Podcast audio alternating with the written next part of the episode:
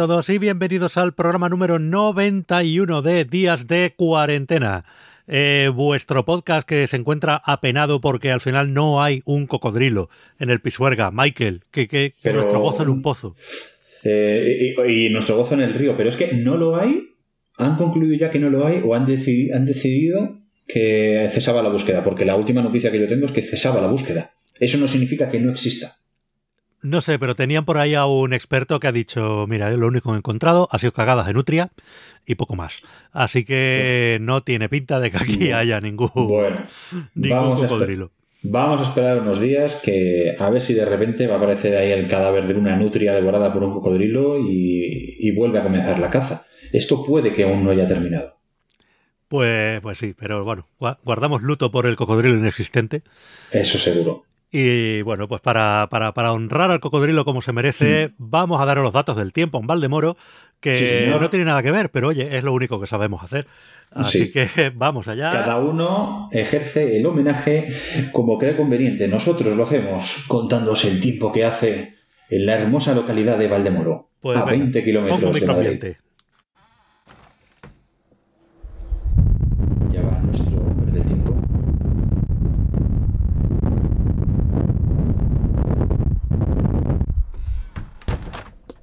Pues como habréis oído por la saturación del micro, hace viento. hace viento, está nublado, además hace fresquete. Hace Así que bueno, pues eso, ese es el tiempo en Valdemoro ahora mismo. Hoy, hoy no sobra una rebequita. Pues sí, mira, además me, me viene bien. Eh, luego voy a voy a bajar a hacer la compra semanal que ya va tocando y, y así no me torro.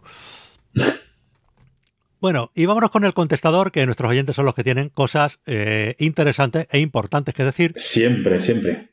como nuestro amigo Miggy, que ha decidido que él también quiere tener un nombre de luchador de wrestling, Hmm. y dice que le llamemos Necoraman. Pues Necoraman. claro, ya tenemos ahí Necoraman. Pues va- vamos a ir haciendo un plantel increíble para nuestra propia promoción de wrestling. Yo soy el jabalí del Bierzo, eh, Paco es el Mensei en el exilio y... No, no, no soy digno de, de tal título. Eh, luego nuestro amigo de Jarque, eh, del programa que hicimos de cine de buen rollo, Hmm. dice, lo del tema de Games Workshop, que, comentamos por el comunicado que habían Sí. hecho, dice, está bien que hagan estos comunicados porque hay cada personaje en esa comunidad que es para echarle de comer aparte. O directamente para encerrarlo en una jaula y tirarlo al fondo del mar. Aunque resulta curioso cuando el trasfondo de sus juegos va de razas de criaturas que se odian y se machacan entre sí. A mí esto de prohibir cosas de programas, películas y libros en nombre de protegernos eh, me da un tufo paternalista tratándonos como niños, cuando lo que falta es más educación y sobre todo pensamiento crítico. Pero claro, lo de fomentarlo puede ser contraproducente para otras cosas. Creo que es el primer programa en el que he visto todas las recomendaciones de Charlie, aunque creo que es debido a que no, he pod- no ha podido soltar muchas, pobre. Dice, Big Fish es la peli que al acabar de verla en el cine, llamas a tu padre, eh, muy bonita, y creo que fue la última peli de este hombre que me gustó. Un abrazo. Un abrazo, Dani. Pues sí, Sí, ese, no, que a de- tope con él, además con todo lo que dice del pensamiento crítico. Es decir, Claro. es como si nos tuvieran que decir qué es lo que tenemos que pensar porque fuéramos tontitos. Yo qué sé. Yo sigo, yo sigo pensando lo mismo respecto a lo de HBO, sobre lo de lo que el viento se llevó y tal. O sea, bueno, primero, o sea, también se está montando una bola bastante gorda cuando simplemente lo que ha pasado es que se ha retirado temporalmente y, y la obra sigue existiendo. La obra te la puedes seguir descargando o, o comprando en DVD, si quieres. O sea, la obra sigue ahí. Lo de, ya hemos dicho aquí ya más de una vez que lo de retirarlo de la plataforma es una estupidez. Y, es, obedece más al marketing que otra cosa pero yo sí creo que, que puede estar bien aportar más información, igual que cuando te compras un- una novela antigua y te viene a lo mejor incluso pues un estudio sobre la obra, contándote la- todas las circunstancias históricas que llevaron a ella. Si tú ahora mismo, solo por curiosidad y no ni mucho menos porque compartas la ideología, te quieres leer el Mi lucha de Adolf Hitler, solo por ver cómo pensaba ese puto loco, pues probablemente la edición que te compres eh, eh, esté llena de, comentarios críticos a la obra y, también pues de algún estudio que te explique todas las circunstancias por las que Adolf Hitler llegó al poder y, qué influye en su pensamiento. Yo creo que todas esas cosas están bien. Otra cosa es el decir, no, no, pues es que ahora os la quitamos eh, porque es que es demasiado racista para que la veáis sin que previamente hayamos puesto nosotros ese, contenido explicado. poner pues las notas al margen, pues bien está. Pero es que, claro, el, hecho de que lo hayan hecho con una sola película es lo que da a entender que todo esto ha sido un poco, pues bueno, pues.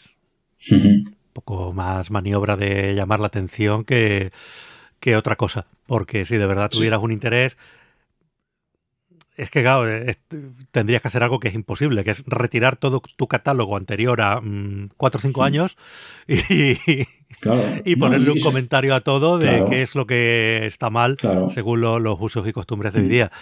Y, hombre, pues no, no, no, pero eso obviamente no se va a hacer, por eso han escogido una película que es icónica en muchos sentidos, ya sea como obra cinematográfica y también porque obviamente tiene todas esas, eh, tiene todos esos problemas de los que se está hablando ahora, no solo por ser una película del año 39, sino también en la forma en cómo te muestra la esclavitud y, claro, es que es lo que decíamos, tendríamos que hmm. cargarnos de un plumazo todo el western, hmm. donde los indios eran unos salvajes muy malos Hmm. Eh, y claro, no, no, veo que hayan quitado de repente eh, todo el western, ¿vale? O, hmm. o, tendríamos que quitar pues todas las películas que hmm. tratan pues de eh, la época colonial, etcétera, etcétera.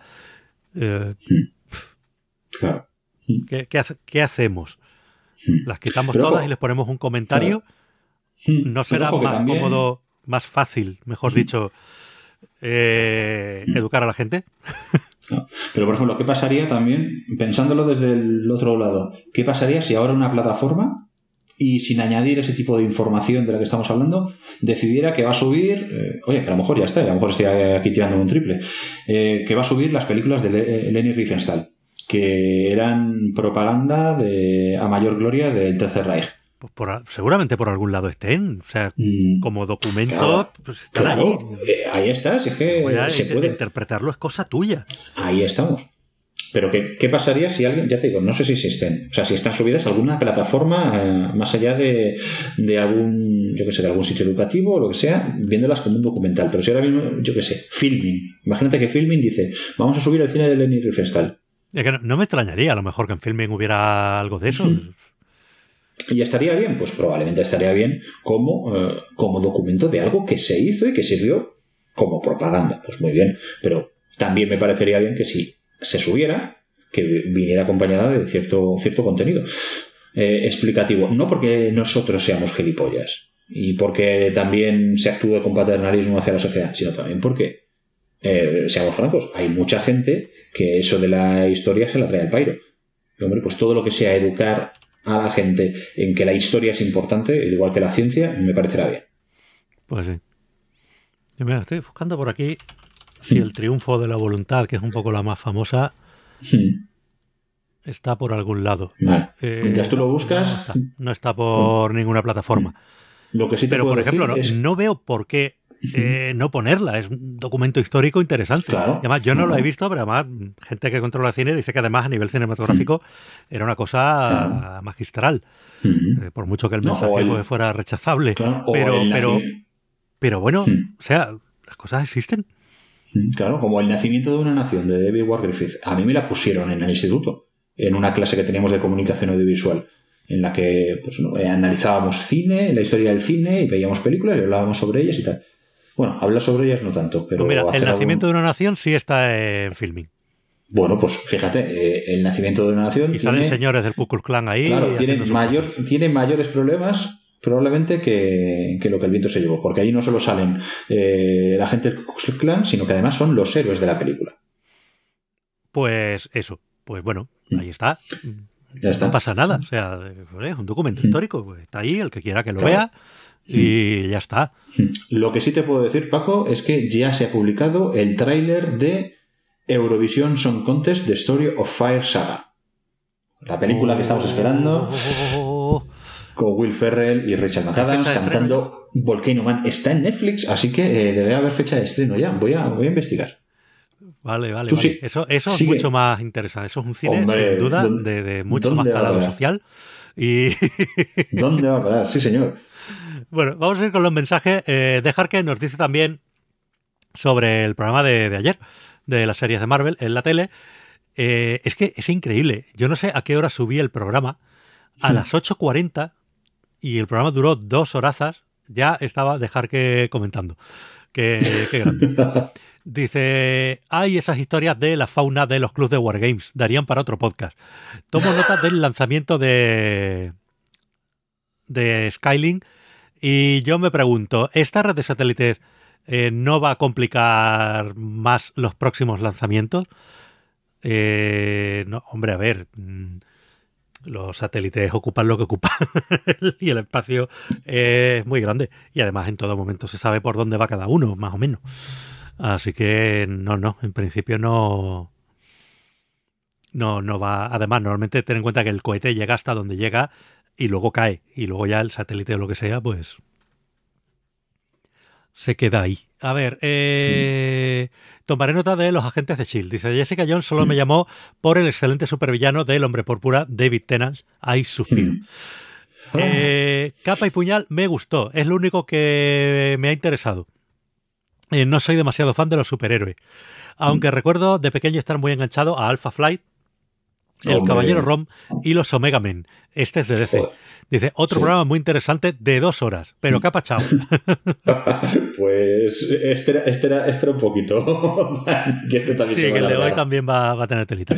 Sí, y joder, mm, Alpha Flight era como los Vengadores canadienses, era un grupo que molaba mucho, pero Rom, el Caballero del Espacio, era brutal. Además, yo recuerdo que aquí en España no te vendían el cómic entero de Rom, pero las aventuras de Rom se publicaban en el interior, si no recuerdo mal, no sé si era de Transformers de la serie de Transformers o la de G.I. Joe.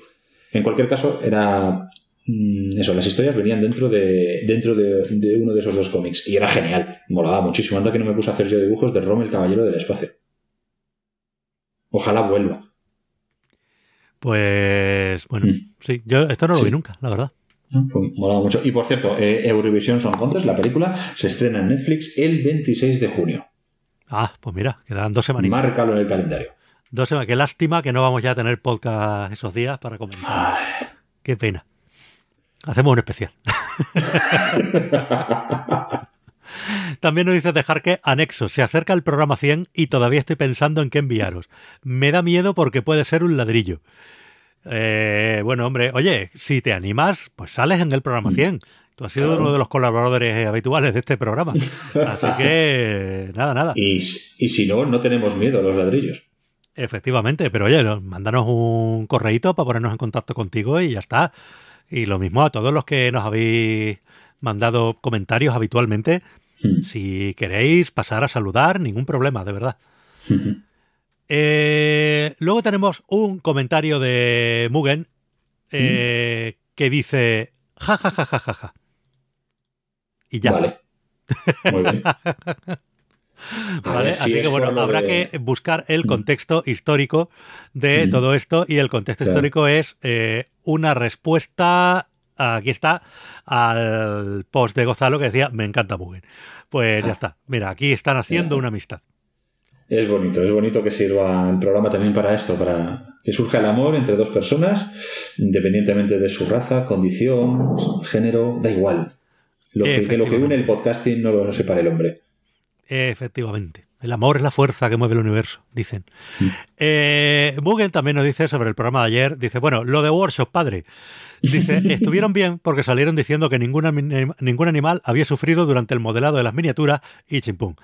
Dice, al final la Epic Game Store eh, no os la jugó y puso los dos. Parece que tuvieron que tragar, efectivamente, ahora lo vamos a comentar. Sí, sí, sí. Dice, Firefly, qué buena, me habéis dado ganas de ver la de Agente Carter, pero no tengo Disney. Eh, a mí me pasa lo mismo, me, quedé con ganas de verla y, ahora teniendo plataformas y tal es que me da ya una pereza lo de ponerme a bajar series y demás, que no veas. Eh, dice, Daredevil es la mejor serie de Marvel de las que he visto, en mi humilde opinión, y teniendo en cuenta que no he visto muchas. El tema religioso se me hace un poco pesado a veces, pero es que Kimping es brutal. Y coincido en que la segunda es la peor, pero la tercera recuperan. Y con Jessica Jones totalmente de acuerdo. Me gustó, pero se me hizo muy repetitiva. Pues eso, parece que más o menos hay, hay acuerdo. Hay consenso. Eh, nuestro amigo Pancho Vara, sobre el programa de China, nos dice, qué buen capítulo, eh, me lo he disfrutado de principio a fin. Dice, de verdad tengo tantas cosas que decir que no sé con cuál quedarme. Cuando viví en Corea, eh, sí pude ver de primera mano esa cultura del copiar y mejorar, que es lo que los ha llevado a destacar en tantos ámbitos diferentes puede ser que tenga eh, que ver un poco con el ego, ya que las culturas occidentales son mucho más individualistas y en el fondo todos queremos ser únicos, especiales y diferentes. En cambio, las culturas asiáticas están mucho más asumido que uno es normal y eso trae muchas implicaciones. Dice, algunas negativas, como el hecho de que en general hay muchos asiáticos que tienen problemas de autoestima, eh, mm. no todos, evidentemente, pero otras positivas, como el hecho de apoyarse mucho en lo que otras personas han hecho, eh, dice, ya que no soy un genio para reinventar la rueda o eh, que tengo que aprender en qué soy bueno para dedicarme específicamente a eso y dejar eh, que las otras cosas las hagan los expertos en eso. Eh, no como acá, que muchos problemas se generan porque nos sentimos expertos en todo. Un abrazo grande. Hmm.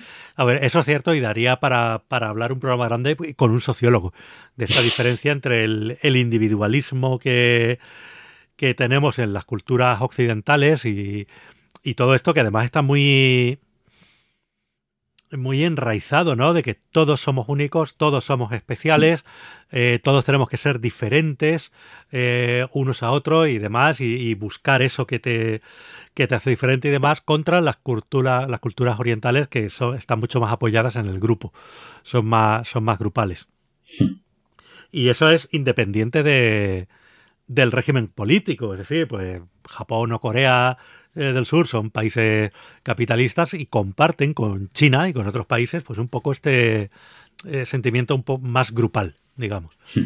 Entonces, bueno, lo que estamos viendo con Corea, pues cuando yo era pequeñito pasaba con Japón.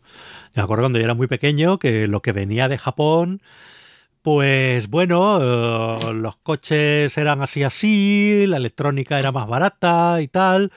Y claro, luego de repente empezaron a mejorar y se convierte tanto los coches como la electrónica japonesa, pues son lo mm. mejor de lo mejor.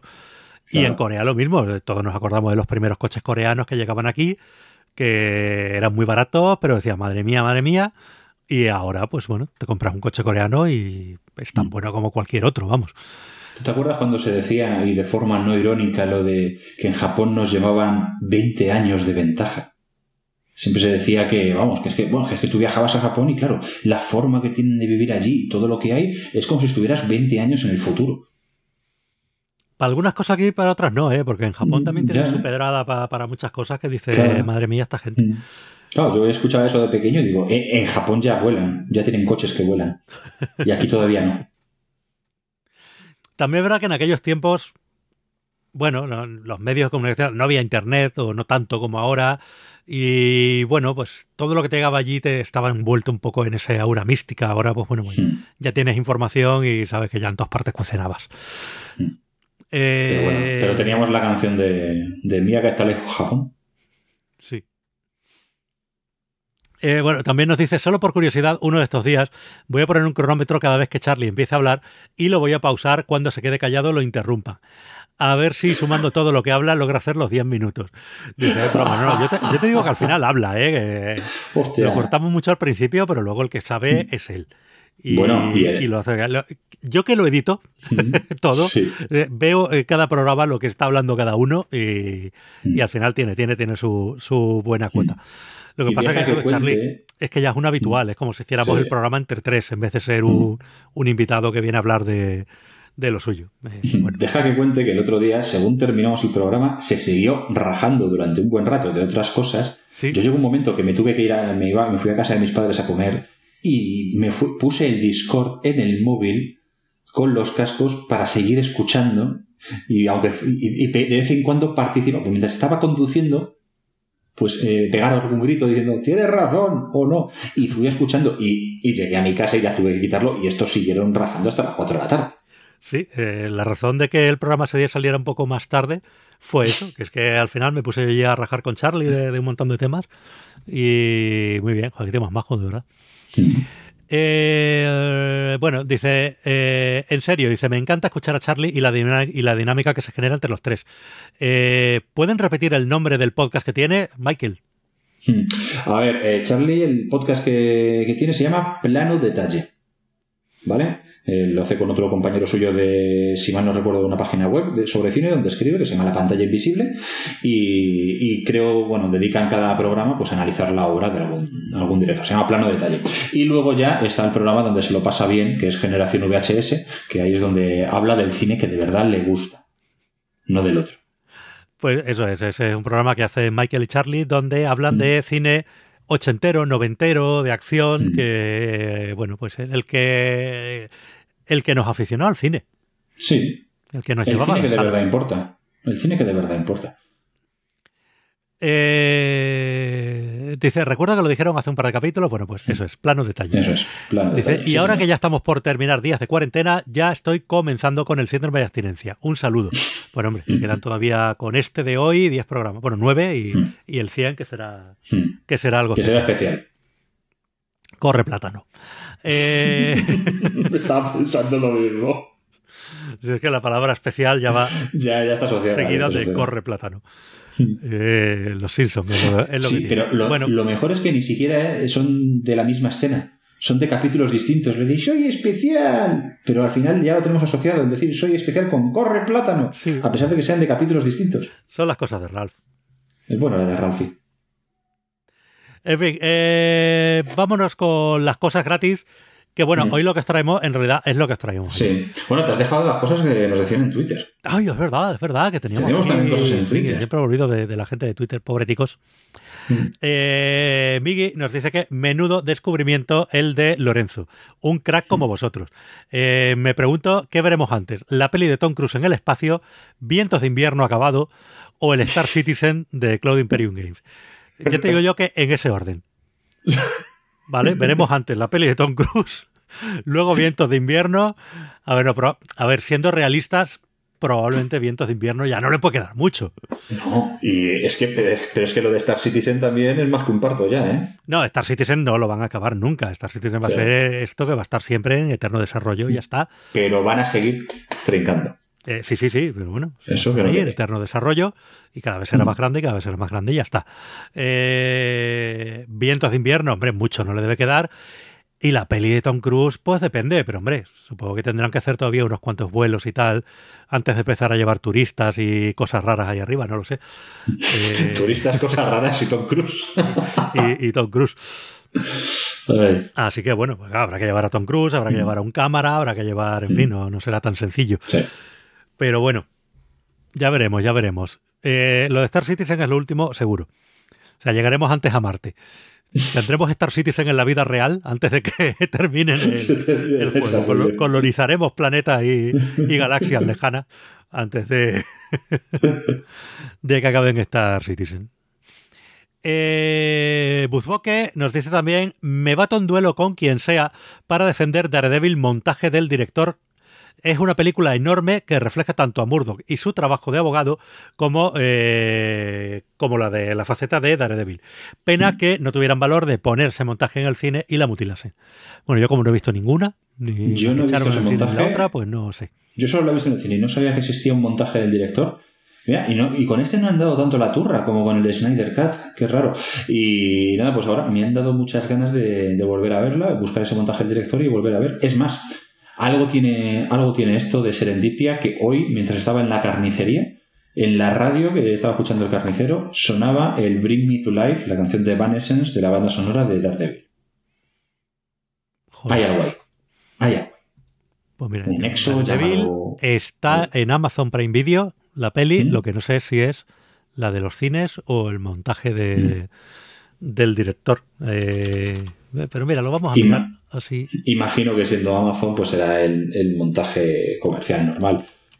Pero bueno, habrá que recurrir, si no, pues a, otras vías. Duración una hora 43, sí, supongo que será el. Sí, ese. Supongo que será el normal. Sí. Pues nada, pues habrá que, yo qué sé, habrá que recorrerse internet en mula o algo así, no sé.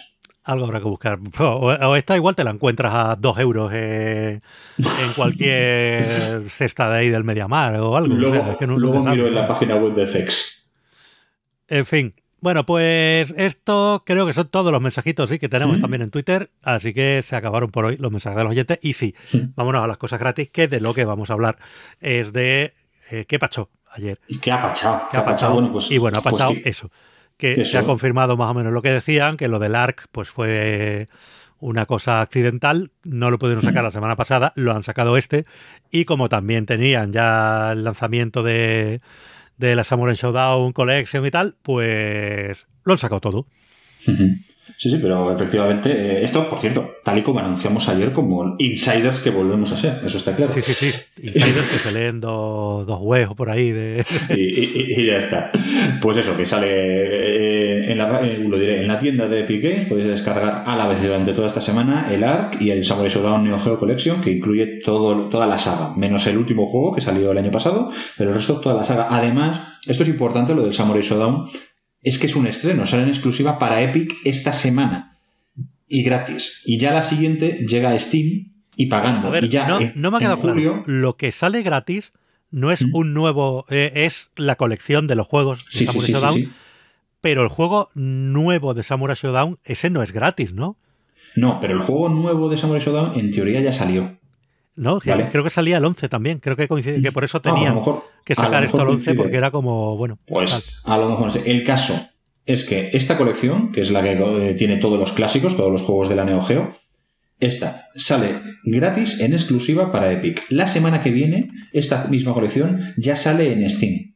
Pero aquí ya pasando por caja. Y ya hay, creo que hay que esperar a julio para poder ver esta colección en consolas. Creo que va a ir incluida también en el Game Pass de, Microsoft, pero bueno, es entonces cuando llega a consolas. Efectivamente, modos... Samurai Showdown, Neo Collection, de 40 pavos a gratis durante esta semana, sí.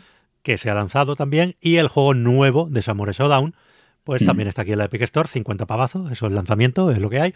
Pero, pero bueno, pues supongo que también lo tendrán en exclusiva, o al menos durante, durante un tiempo. Y es que Epic Store está soltando mucha pasta por exclusivas, y de eso vamos a hablar hoy. Así que bueno, vamos a dejar por aquí eh, las cositas gratis y vamos con No adelantes tertulia. Bueno, hoy tenemos con nosotros a, una very important person, a, alguien a quien no somos dignos de, entrevistar. Y vamos a hablar ni más ni menos. Yo me he cambiado de ropa, ¿eh? ¿eh? Perdón, Michael. Que yo me he cambiado de ropa, incluso de ah, ropa interior. Eh, yo me la he quitado, porque no tenía nada decente que ponerme. Eh, hablamos ni más ni menos que con Isaac Viana. Isaco, muy buenas, Isaac. Encantado, encantado de estar aquí, encantado de acompañaros y de, bueno, de, hablar de, lo que poco, de las poquitas cosas que sé, ¿no? y bueno, pues, son más de las que sabemos nosotros.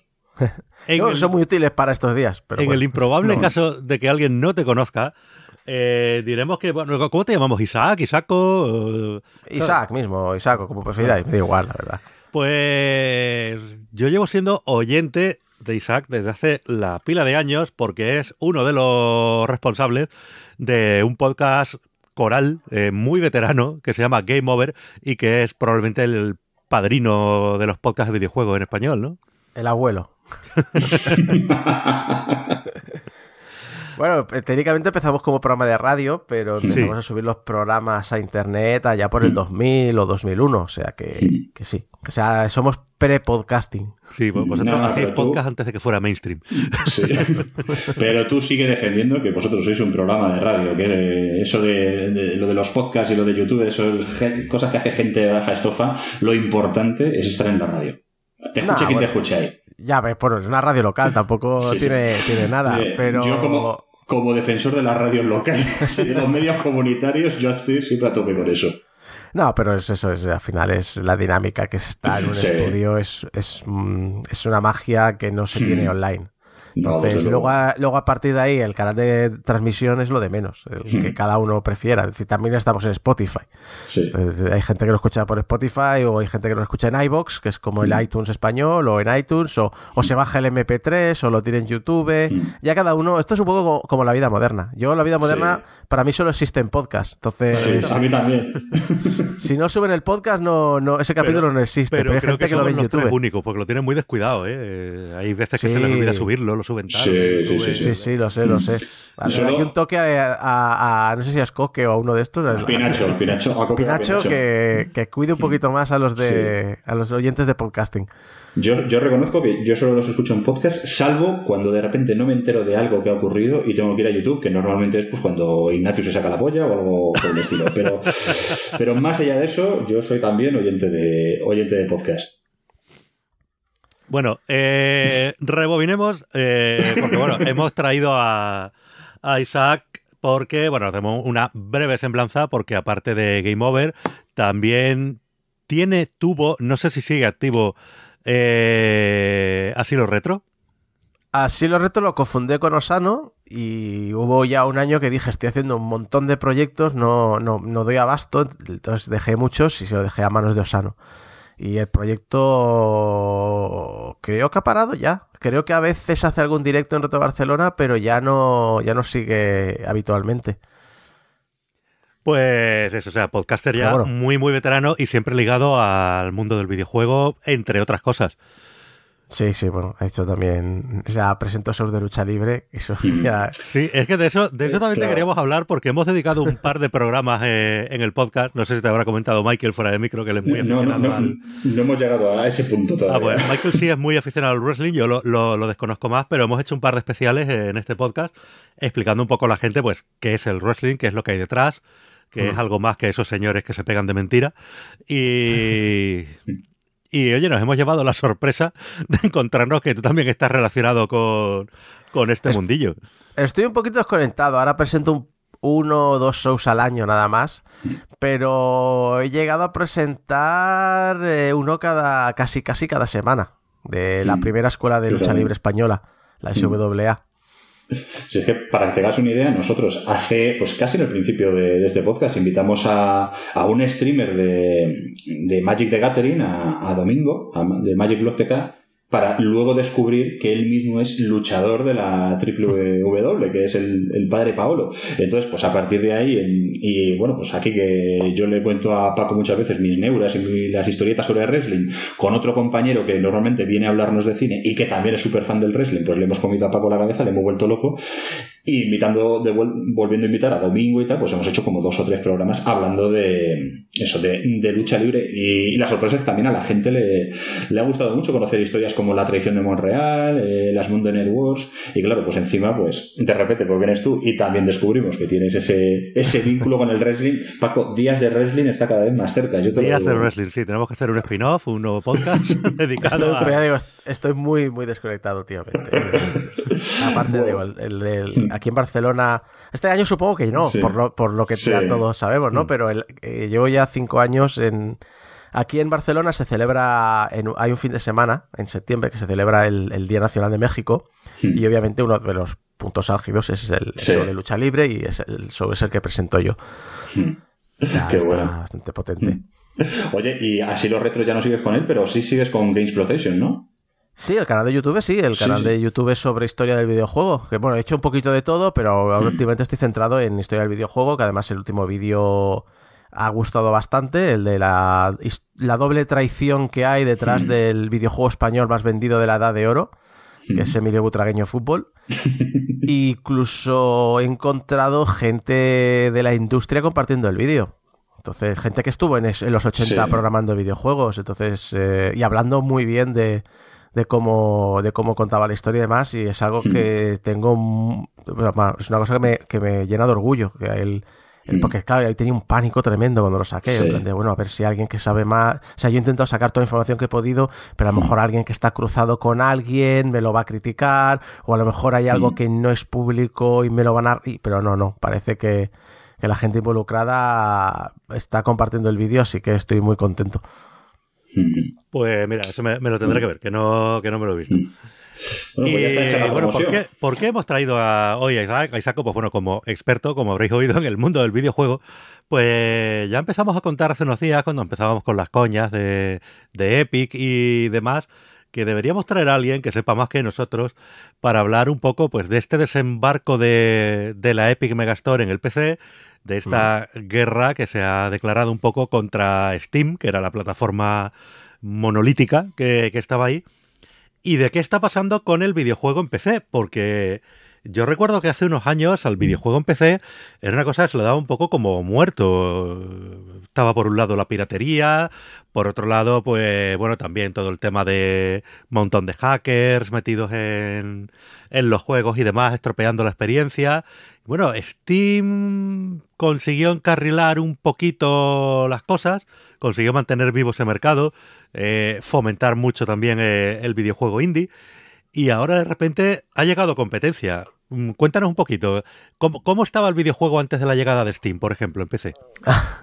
bueno, eh, eh, justo antes de la llegada de Steam era el momento aquel de, mm, de, que las consolas, la Play 2 y la GameCube y la Xbox, eran lo que petaban a las AAA. Y, y realmente es que hay que recordar una cosa, Steam no comenzó como tienda. Hmm. Steam comenzó como un programa para, para meter los parches de los juegos de Valve. Entonces, si tú, pues eso, para evitar problemas de.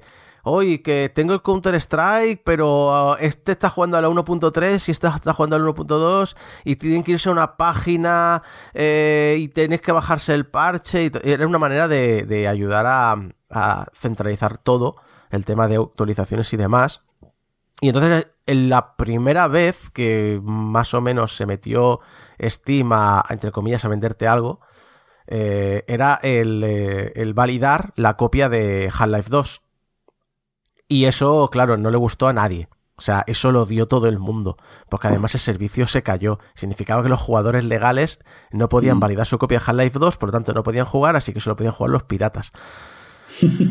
Así que salió por ahí, pero luego empezó a abrirse, empezó a hacerse pues tienda para sus propios productos, empezó a poner productos de tercero, entonces empezó a poner productos de eh, individuales, eh, yo decir, bueno, pues yo soy un pequeño productor o somos un equipo pequeñito, mm, podemos eh, publicar en tu tienda y eso ayudó mucho a, a, facilitar el consumo de videojuegos en PC, porque ya el mercado del PC más o menos desde hace una década, década y media se había volcado mucho al digital, porque los juegos más de jugar casi cada día y demás que no quieren estar poniendo y quitando el CD todo el rato, eh, en los juegos online sobre todo, en PC pues tenía mucha fuerza. En, consola pues seguíamos siendo mucho de campañas de un jugador, entonces cambiabas un disco, ponías otro, pero claro, tú imagínate eh, estar todo el día cambiando entre el FIFA, el Call of Duty, el Fortnite, el el disco todo el rato solo porque quieres jugar un juego. No, pues lo tienes en digital y ya está. Y los indies, por ejemplo, también pasó eso. Que los indies eh, no tienen capacidades para distribuir en físico. Así que eso ayudó mucho a que el mercado del PC eh, funcionara a lo digital. Y el PC, a ver, Ah, se habla mucho de que la piratería, no sé qué, no sé cuánto. El PC siempre ha tenido su público. En los 90 mm. yo, por ejemplo, que era muy consolero, pero los juegos de, jugadores de PC habían y habían muy aficionados y tenían sus propios títulos que solo podía jugar en PC. Y en los 2000 pues pasaba un poquito igual. El problema era eso, típico de, ah, es que me han simplificado el CIF o me han simplificado el Deus Ex para poner los controles de consola. Bueno, que lo hacía un mm. poco a lo bruto entonces. Ya poco a poco hemos visto cómo han ido mm. adaptando las cosas.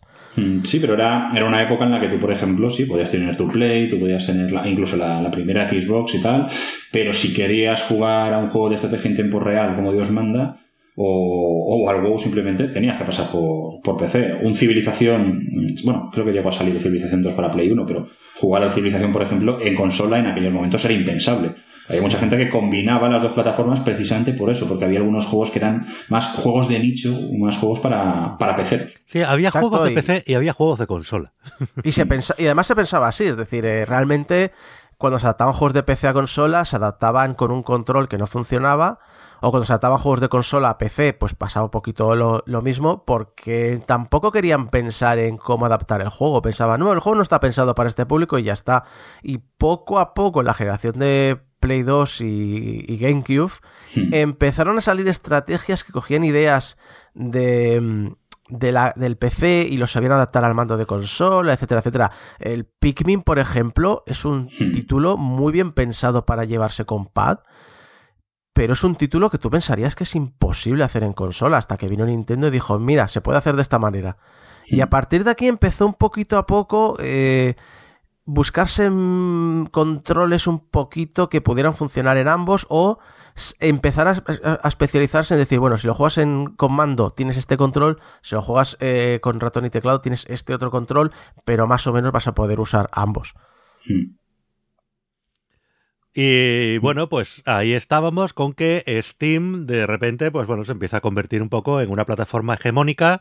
Eh, todos los desarrolladores, bueno, todos no, pero casi, pues terminan pasando por Steam, porque bueno, igual que cuando vendes tus productos a través de Amazon, ¿no? Pues es un poco el sitio donde, donde había que estar, el sitio donde iba todo el mundo. Es que Steam te da una seguridad. O sea, tú, eh, Steam ya había demostrado que era una tienda fiable y, tú, y mucha gente ya tenía la cuenta en Steam, así que tú, si tú eres una empresa que quieres vender tus juegos en PC y no le estás dando mucha importancia al PC, pues yo qué sé, pues porque tienes una exclusividad temporal en consola o porque parece que tu mercado es más consola o un poquito así, pues es normal que piensas, mira, mm, esa tienda me da seguridad, esa tienda ya me da un mercado con gente que está conectándose cada día, eh, tiene una van mejorando la tienda y me van poniendo, pues me van recomendando productos en la portada. Entonces, obviamente, en aquellos momentos era la opción lógica. Si tú tenías un producto que ibas a sacar en PC, pues intentabas hablar con Valve para poder hmm. ponerlo en su tienda. Hmm.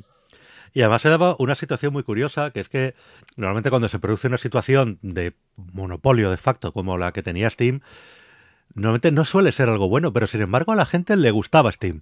Eh, Steam funcionaba, Steam, a pesar de ser un monopolio, hacía bastantes promociones, hacía ofertas, hacía rebajas. Eh, bueno, pero eso siempre, eso siempre he dicho que en el momento en el que te hayas pasado digital se acabaron las rebajas, ¿eh? Está muy bonito ahora hasta que... Bueno, también es cierto que estamos llegando a un nivel de producción tan bestia, y ahí tienes el Humble Monthly, que, que los juegos tienen una vida muy corta. Entonces es como que si el juego solo vale el primer fin de semana o el primer mes y a partir de ahí, mira, ponlo barato y, saca, saca céntimos cada mes. Pero sí que es cierto eso, que, que, el, que yo creo que muchas de estas ofertas, muchos de estos pagos tan bajos van a ir desapareciendo a medida que el mercado adopte el digital. Y luego también está el tema que con tantas ofertas ya todo lo que querías comprarte ya te lo has comprado. Sí, eh, de hecho eh, famoso entre los jugadores de PC lo típico de, a ver, voy a mirar mi biblioteca de Steam, ¿vale? Tengo 400 títulos, de los cuales ni siquiera he instalado jamás 350. Muy bien, voy a comprar 20 más, que están de oferta. Eso sí, a mí me pasa ahora, ¿eh? Porque tengo, tengo el año entero pagado del Humble Monthly mm. y cada, cada mes son 10 juegos y el rollo de decir... O sea, esos son 120 juegos en un año. 120, 120 que además no son malos, son buenos juegos. sí, sí, normalmente tengo hay algún título destacado entre esos 10 y luego, bueno, algunos más pequeños, pero siempre hay algo destacado. Hmm. Sí, sí. Ahí me pasa, tengo, mm, tengo la, Switch llena de, juegos, al final también pues mm, dices, ah, esta oferta, los vas cogiendo.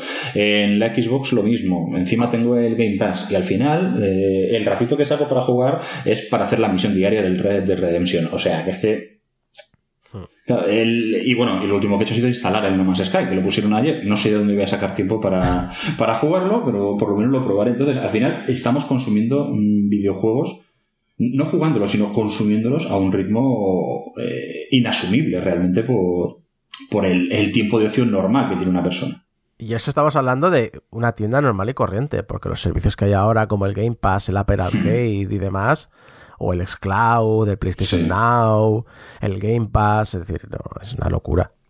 Sí, de, esto realmente quería hablar, porque claro, al principio, eh, lo que yo decía, a pesar de ser un cuasi monopolio eh, en PC, bueno, la gente estaba más o menos contenta con Steam, con el servicio, mm, el precio, pues bueno, se hacían ofertas, hacían rebajas de vez en cuando, se podía comprar juegos.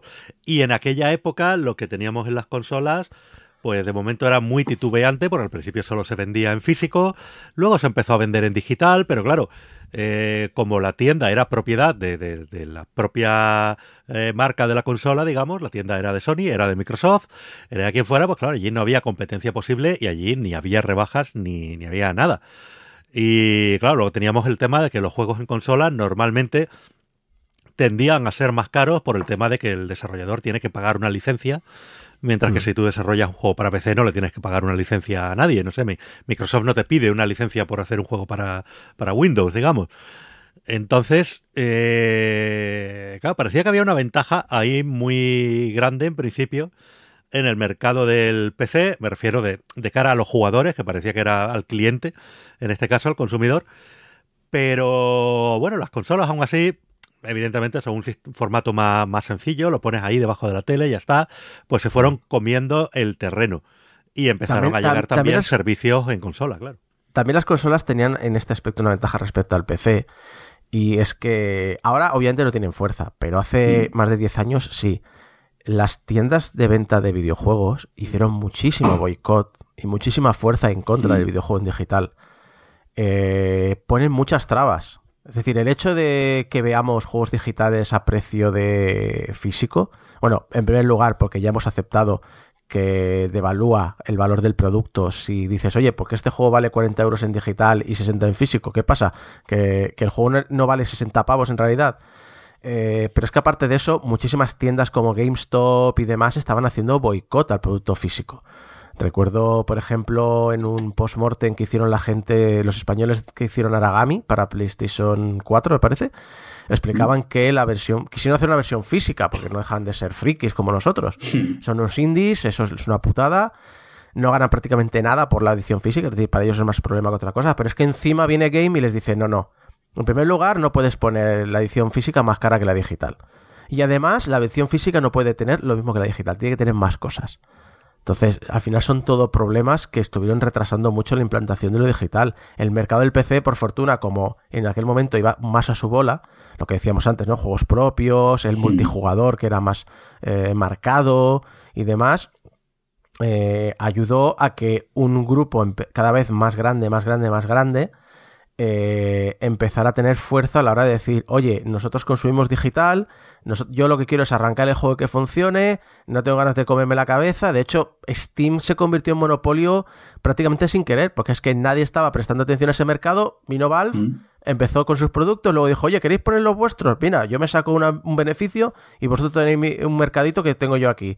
Y poco a poco fue, entonces no fue hasta que se hizo la bola tan grande que las tiendas, em, eh, que las desarrolladoras empezaron a decir, oye, yo no quiero que mi cliente pase a través de ti, yo quiero que me compre a mí directamente, porque yo soy Electronic Arts, o yo soy Activision, o yo soy Blizzard, y mi producto vende por sí solo. ¿Por qué te tengo que dar un porcentaje a ti de mi producto? Entonces ahí salieron Uplay, salieron Origin, el Battle.net, etcétera, etcétera. Sí y ahora nos colocamos ahí. De repente, eso, eh, sale Uplay de Ubisoft, sale Origin de EA, que son un poco sus Steam, eh, entre comillas, eh, con, sus juegos propios, que además pues son retirados de, Steam. Y A veces sí, a veces no, a veces te obligan a usar el, O sea, a veces obliga que Steam cargue el, el cliente Sí, porque en este caso, cuando Steam te obliga a usar eh, Origin o te obliga a usar Uplay para ejecutar un juego que es de esa compañía, bueno, normalmente lo que está haciendo ahí la compañía es retener el control pues de actualizaciones, etcétera, de, de, tener un control de, quién está jugando, de cómo y demás, tener un acceso total a, a, los datos de sus jugadores. Supongo que es el interés principal que, que tienen. Pero, eh, pero luego, en muchas ocasiones, pues, también lo retiraron, vamos. Y que en marketing lo más importante es tener el, correo electrónico del usuario. Hmm. Porque es la manera que tienen siempre de eh, enviarte una oferta, enviarte una hmm. notificación, enviarte un anuncio. Hmm.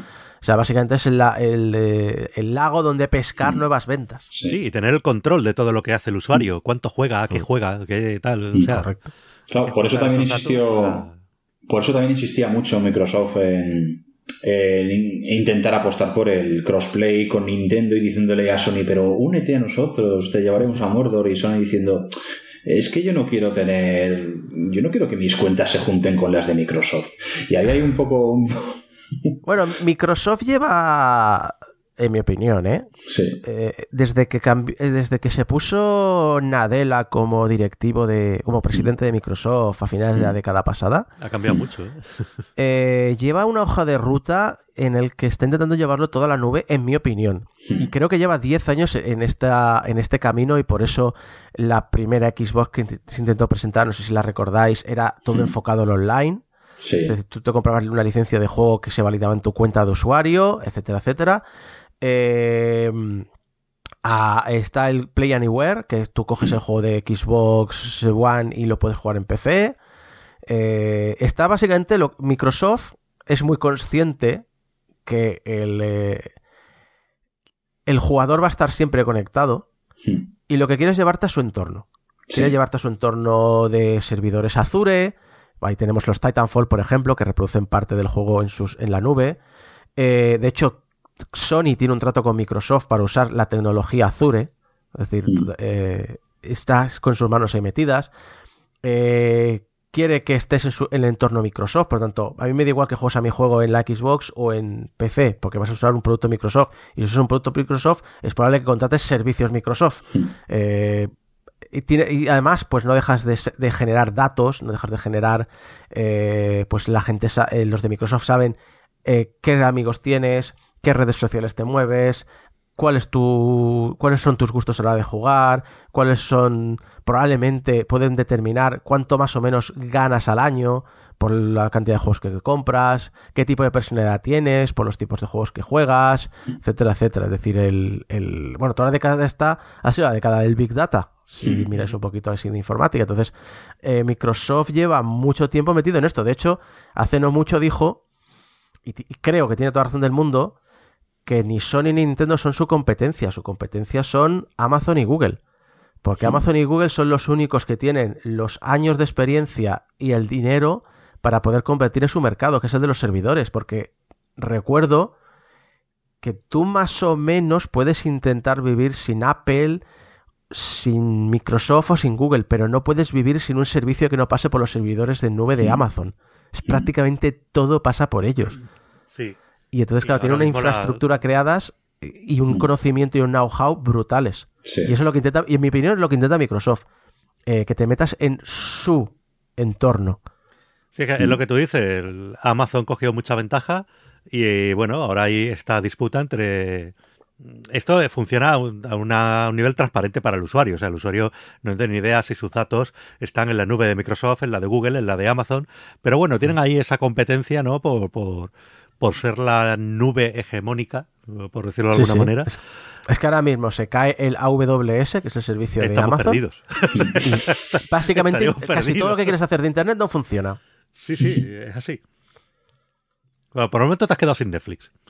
Eh, empezando por ahí, si se cae la, nube de Amazon. Y, el 90% de los videojuegos. Sí. Todos los indies, para empezar. Todos los indies que requieran online, todos han caído.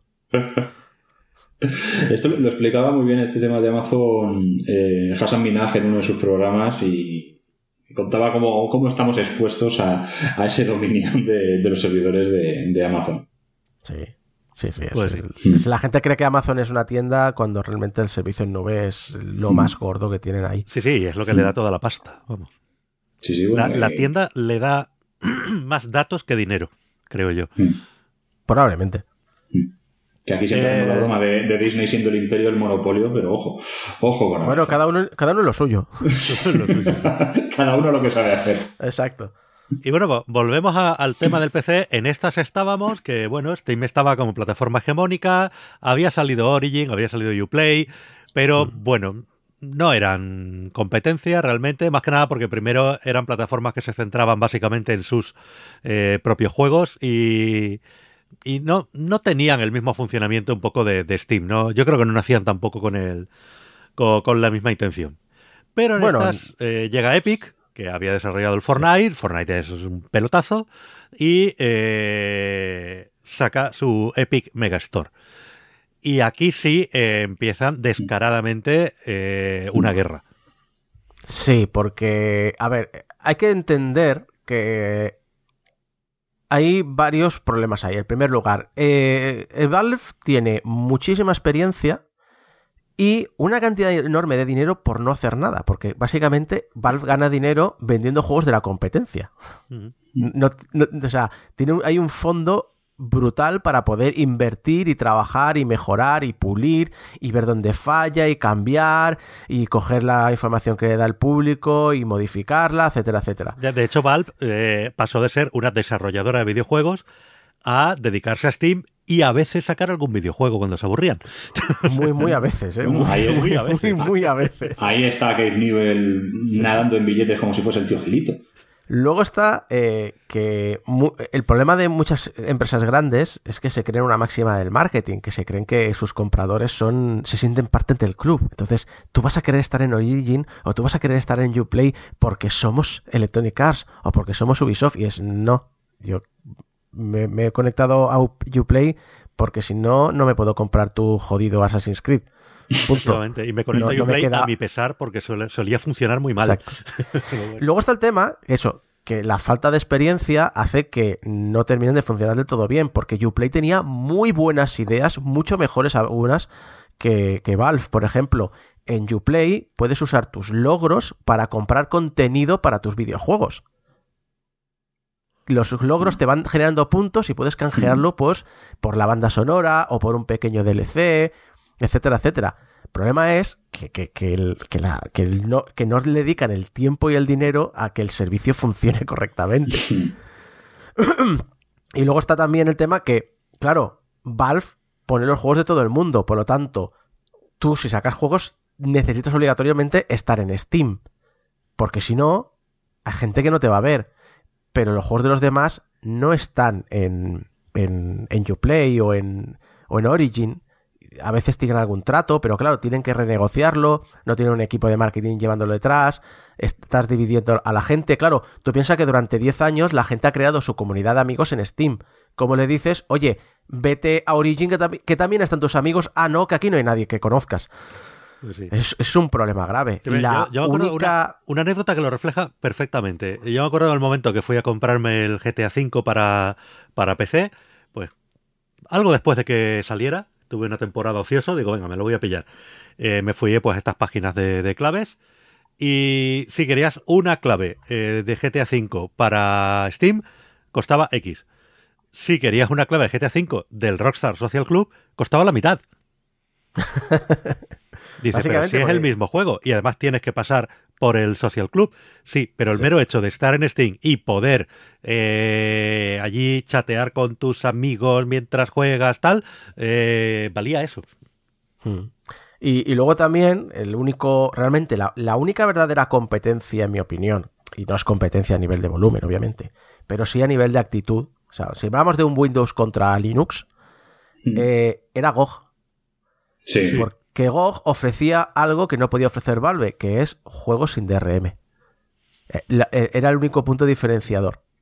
Sí, pero no, era una verdadera competencia porque los productos que trataban no eran los mismos, por lo menos al principio. Luego ya. Al a ver, al principio, principio. Eh, al principio era, era lo de adaptar los juegos eh, antiguos que nadie estaba usando. Entonces, oye, pues le ponemos aquí un dos box y hacemos que funcionen los sistemas modernos y tal. Entonces, con eso y con que, y con que son la tienda de CD Projekt, es decir, se ganan mucho dinero con The Witcher y demás. Eh, fueron mejorando. Entonces se convirtieron en distribuidores de juegos third party. Y, muchos de los juegos de que tú puedes comprar en Steam, te los puedes comprar en GOG. La única obligación que tiene GOG es no puedes incluir DRM. ¿Qué ocurre? Que a la gente que esto no le importa, no es una filosofía que le importe mucho, dice, mira, en Steam hago un clic y se me instala. Yo ya no me quiero bajar instaladores y luego buscar en el menú inicio dónde está el juego, no, yo quiero abrir Steam y ya lo tengo allí, con un clic. Pero para mucha gente sí, y, además muchos desarrolladores que que están de acuerdo con, oye, ¿quieres la versión sin DRM? Te la voy a dar porque considero que yo como programador informático considero que el DRM es un más necesario, pero que también también me gusta, pues muchas veces te encuentras que las versiones Linux, las versiones Mac, eh, las puedes encontrar también en GOG, porque son eh, mucho más enfocados a un, público mucho más técnico. Eso es la, en mi opinión, la única verdadera, entre comillas, competencia que tenía eh, Steam, pero a nivel filosófico, no a nivel de volumen, obviamente. Mm. De hecho, tienen un. Eh, GOG tiene el GOG Galaxy, que es un lanzador de juegos que yo lo uso solo para ver si tengo juegos duplicados y cuántas veces. Entonces, en plan de, oye, me gustaría jugar este juego, pero no sé en qué plataforma lo tengo. Vamos a ver. Uy, sí, lo tengo dos veces, una en GOG y otra en Steam. Eso, eso pasa. Sí. Y bueno, pues eso, llegamos a, Epic. Epic sale, eh, bueno, Epic era una desarrolladora de videojuegos conocida, pero bueno, de repente pues sale Fortnite, hay un antes y un después de, de Fortnite y de repente se deciden a hacer esto, a, sacar su propia plataforma también para, para, PC con la, con la Epic Megastore. Y, empiezan muy fuerte, empiezan muy fuerte, empiezan por el momento pagando eh, más a los desarrolladores o dejándole más margen de, creo, si no me equivoco, de lo que les deja Steam. En, fin, llegan en plan de he venido a hacer la guerra, ¿no? Sí, porque realmente Steam llega a tal fuerza que la única manera que puedes competir con Steam es con dinero. Y Epic lo que tiene es una mina de oro, pero mm. una mina de oro a nivel brutal, o sea, a nivel de, de ni en el cine se hace tanto dinero tan rápido, eh, que es Fortnite, y ellos mismos lo han dicho muchas veces, eh, no, no, no, nosotros podríamos aguantar la tienda de Epic durante década y media. Si, si Fortnite dejara de generar ingresos ahora, podríamos mantenerla.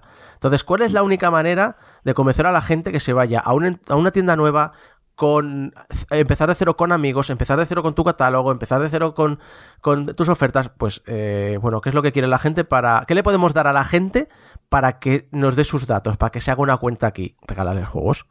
Y regalarle juegos muy fuerte, por ejemplo. Esta semana está el... Em, el, eh, el, Samurai Showdown Collection, que es un recopilatorio de los juegos clásicos de Samurai Showdown. Este juego sale la semana que viene en Steam. Es decir, es una, exclusividad de una semana. No, tiene más. Pero ¿qué ocurre? La semana que viene va a salir en Steam al precio completo. Esta semana va a estar en GOG gratis. O sea, ese juego ha salido de lanzamiento gratis una semana. Y luego, la semana siguiente, cuando esté en Steam y también en GOG, entonces ya tendrás que pagar por él. Y esa es la única manera que han tenido de, convencer a la gente que venga. Ya visteis lo que pasó con GTA V, que tiraron abajo. No solo tiraron abajo la tienda de, Epic, tiraron abajo los servidores de GTA V. Lo sé.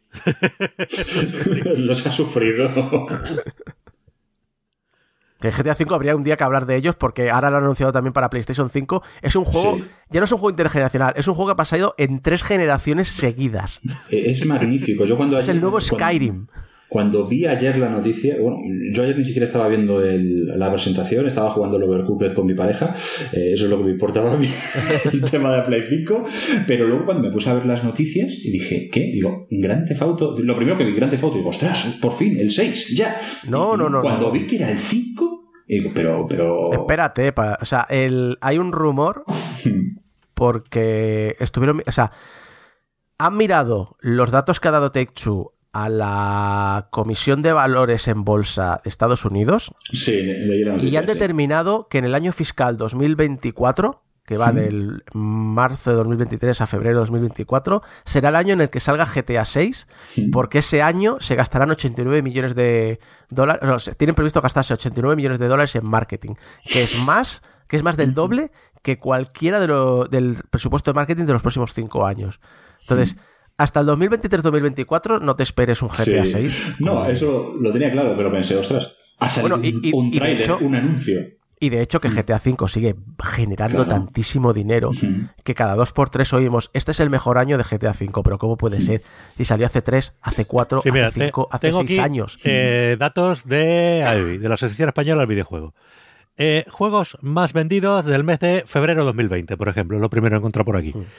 En PS4, primero, GTA V. ¿Cuántos años hace que mm. salió GTA V? Eh, salió para Play 3 en el 2013, ¿puede ser? Sí, son siete años y creo que un año y pico, dos años después, para Play 4. Pero es que, pero ¿sabes lo mejor? Que es que las ventas del juego no es, no es tanto dinero. El dinero se lo da a la gente que está jugando online y comprando Sí, sí, luego ya la gente que, que, compra las tarjetas online y demás. Pero, ¿cuándo se ha visto que un juego de hace 5, 6, 7 años siga en el top de más vendidos? Es, que es inaudito. En PS3 es el tercer juego más vendido. Eh, a ver, vámonos a Xbox. En 360, bueno, sí, todavía se siguen vendiendo. Está en el primer puesto. En Xbox One está en tercer puesto. En ordenador, no sé si estará. Eh, no, en PC no lo veo. Eh, deben haber vendido ya todos. Pero. Pero, el, problema, es que PC probablemente es que sea mucho digital y los datos digitales normalmente no se comparten. Efectivamente. Estúpidamente, pero, no se comparten. Pero claro, Yo esto no lo había visto nunca. Que se siga vendiendo y esté entre los más vendidos un juego que salió hace siete años. Sí, pero bueno, ojo, que es que además eh, tú pones a ver los precios y rara vez ves que esté de oferta. O sea, que baje de, precio durante Foto 5 es muy raro. Parece ni que fuera un juego de Nintendo, ¿sabes? O sea, es alucinante. Y, eh, sigue bueno, Pero bueno, es que no lo bajan ¿por qué? Porque sigue vendiendo. de hecho, hace, hace poco ha estado en Game Pass. Hmm. Yo no juego en Game Pass. Es decir, es, eh, eh, alucinante, pero bueno, al mm. final es. Hemos convertido el videojuego. O sea, hemos conseguido lo que queríamos los frikis, que es que todo el mundo juega videojuegos. Pero ¿qué ocurre? Que, bueno, primero, cuando se abre el mercado, salen nuevas formas de entender el videojuego, se genera más. Y luego, pues lo segundo es que hemos convertido el videojuego como lo que es la música, como lo que es la radio, como lo que es la televisión, como lo que es el cine, es un servicio. Es decir, está ahí para entretenerme, no, no, somos, no estamos aquí para saberlo todo, para tener un control absoluto, para ser los que más sabemos de... No, no, estamos aquí para que, oye, ¿llevas una camiseta de los Ramones? Eh, ¿Puedes decirme tres discos de los Ramones? No, la gente abre el móvil, o sea, ahora por ejemplo el móvil, Mario Kart Tour o el Clash of Clans. Pues no hay ninguna necesidad de conocer el legado de esos juegos los abres, los juegas, los disfrutas, los cierras y a otra cosa. Esa es tu mm. vida y ese es eh, cuando alcanzas el público generalista, eso es lo que lo conviertes. El videojuego pues ha pasado eso. Mm. Fortnite, por ejemplo, defiendo que Fortnite no es un videojuego, yo defiendo que es una red social. Fortnite ha mm. tenido eh, un tráiler en exclusiva y una entrevista al director JJ Abrams con antes de estrenar el episodio 9. Ha tenido un concierto de un rapero, cinco conciertos de un rapero, que en el momento que más jugadores habían conectados a la vez disfrutando del concierto eran 27 millones y medio de personas. Hmm. Que eso es más que la gente que está conectada a Steam, solo al chat. O sea, simplemente la gente que abre Steam pero está abierto en segundo plano, pues ni siquiera eso, más que eso. 27 millones de personas en un concierto de Fortnite. Es decir, es, es, absurdo. Y, es, y se ha convertido, lo dicho, en, en, el pegamento social de.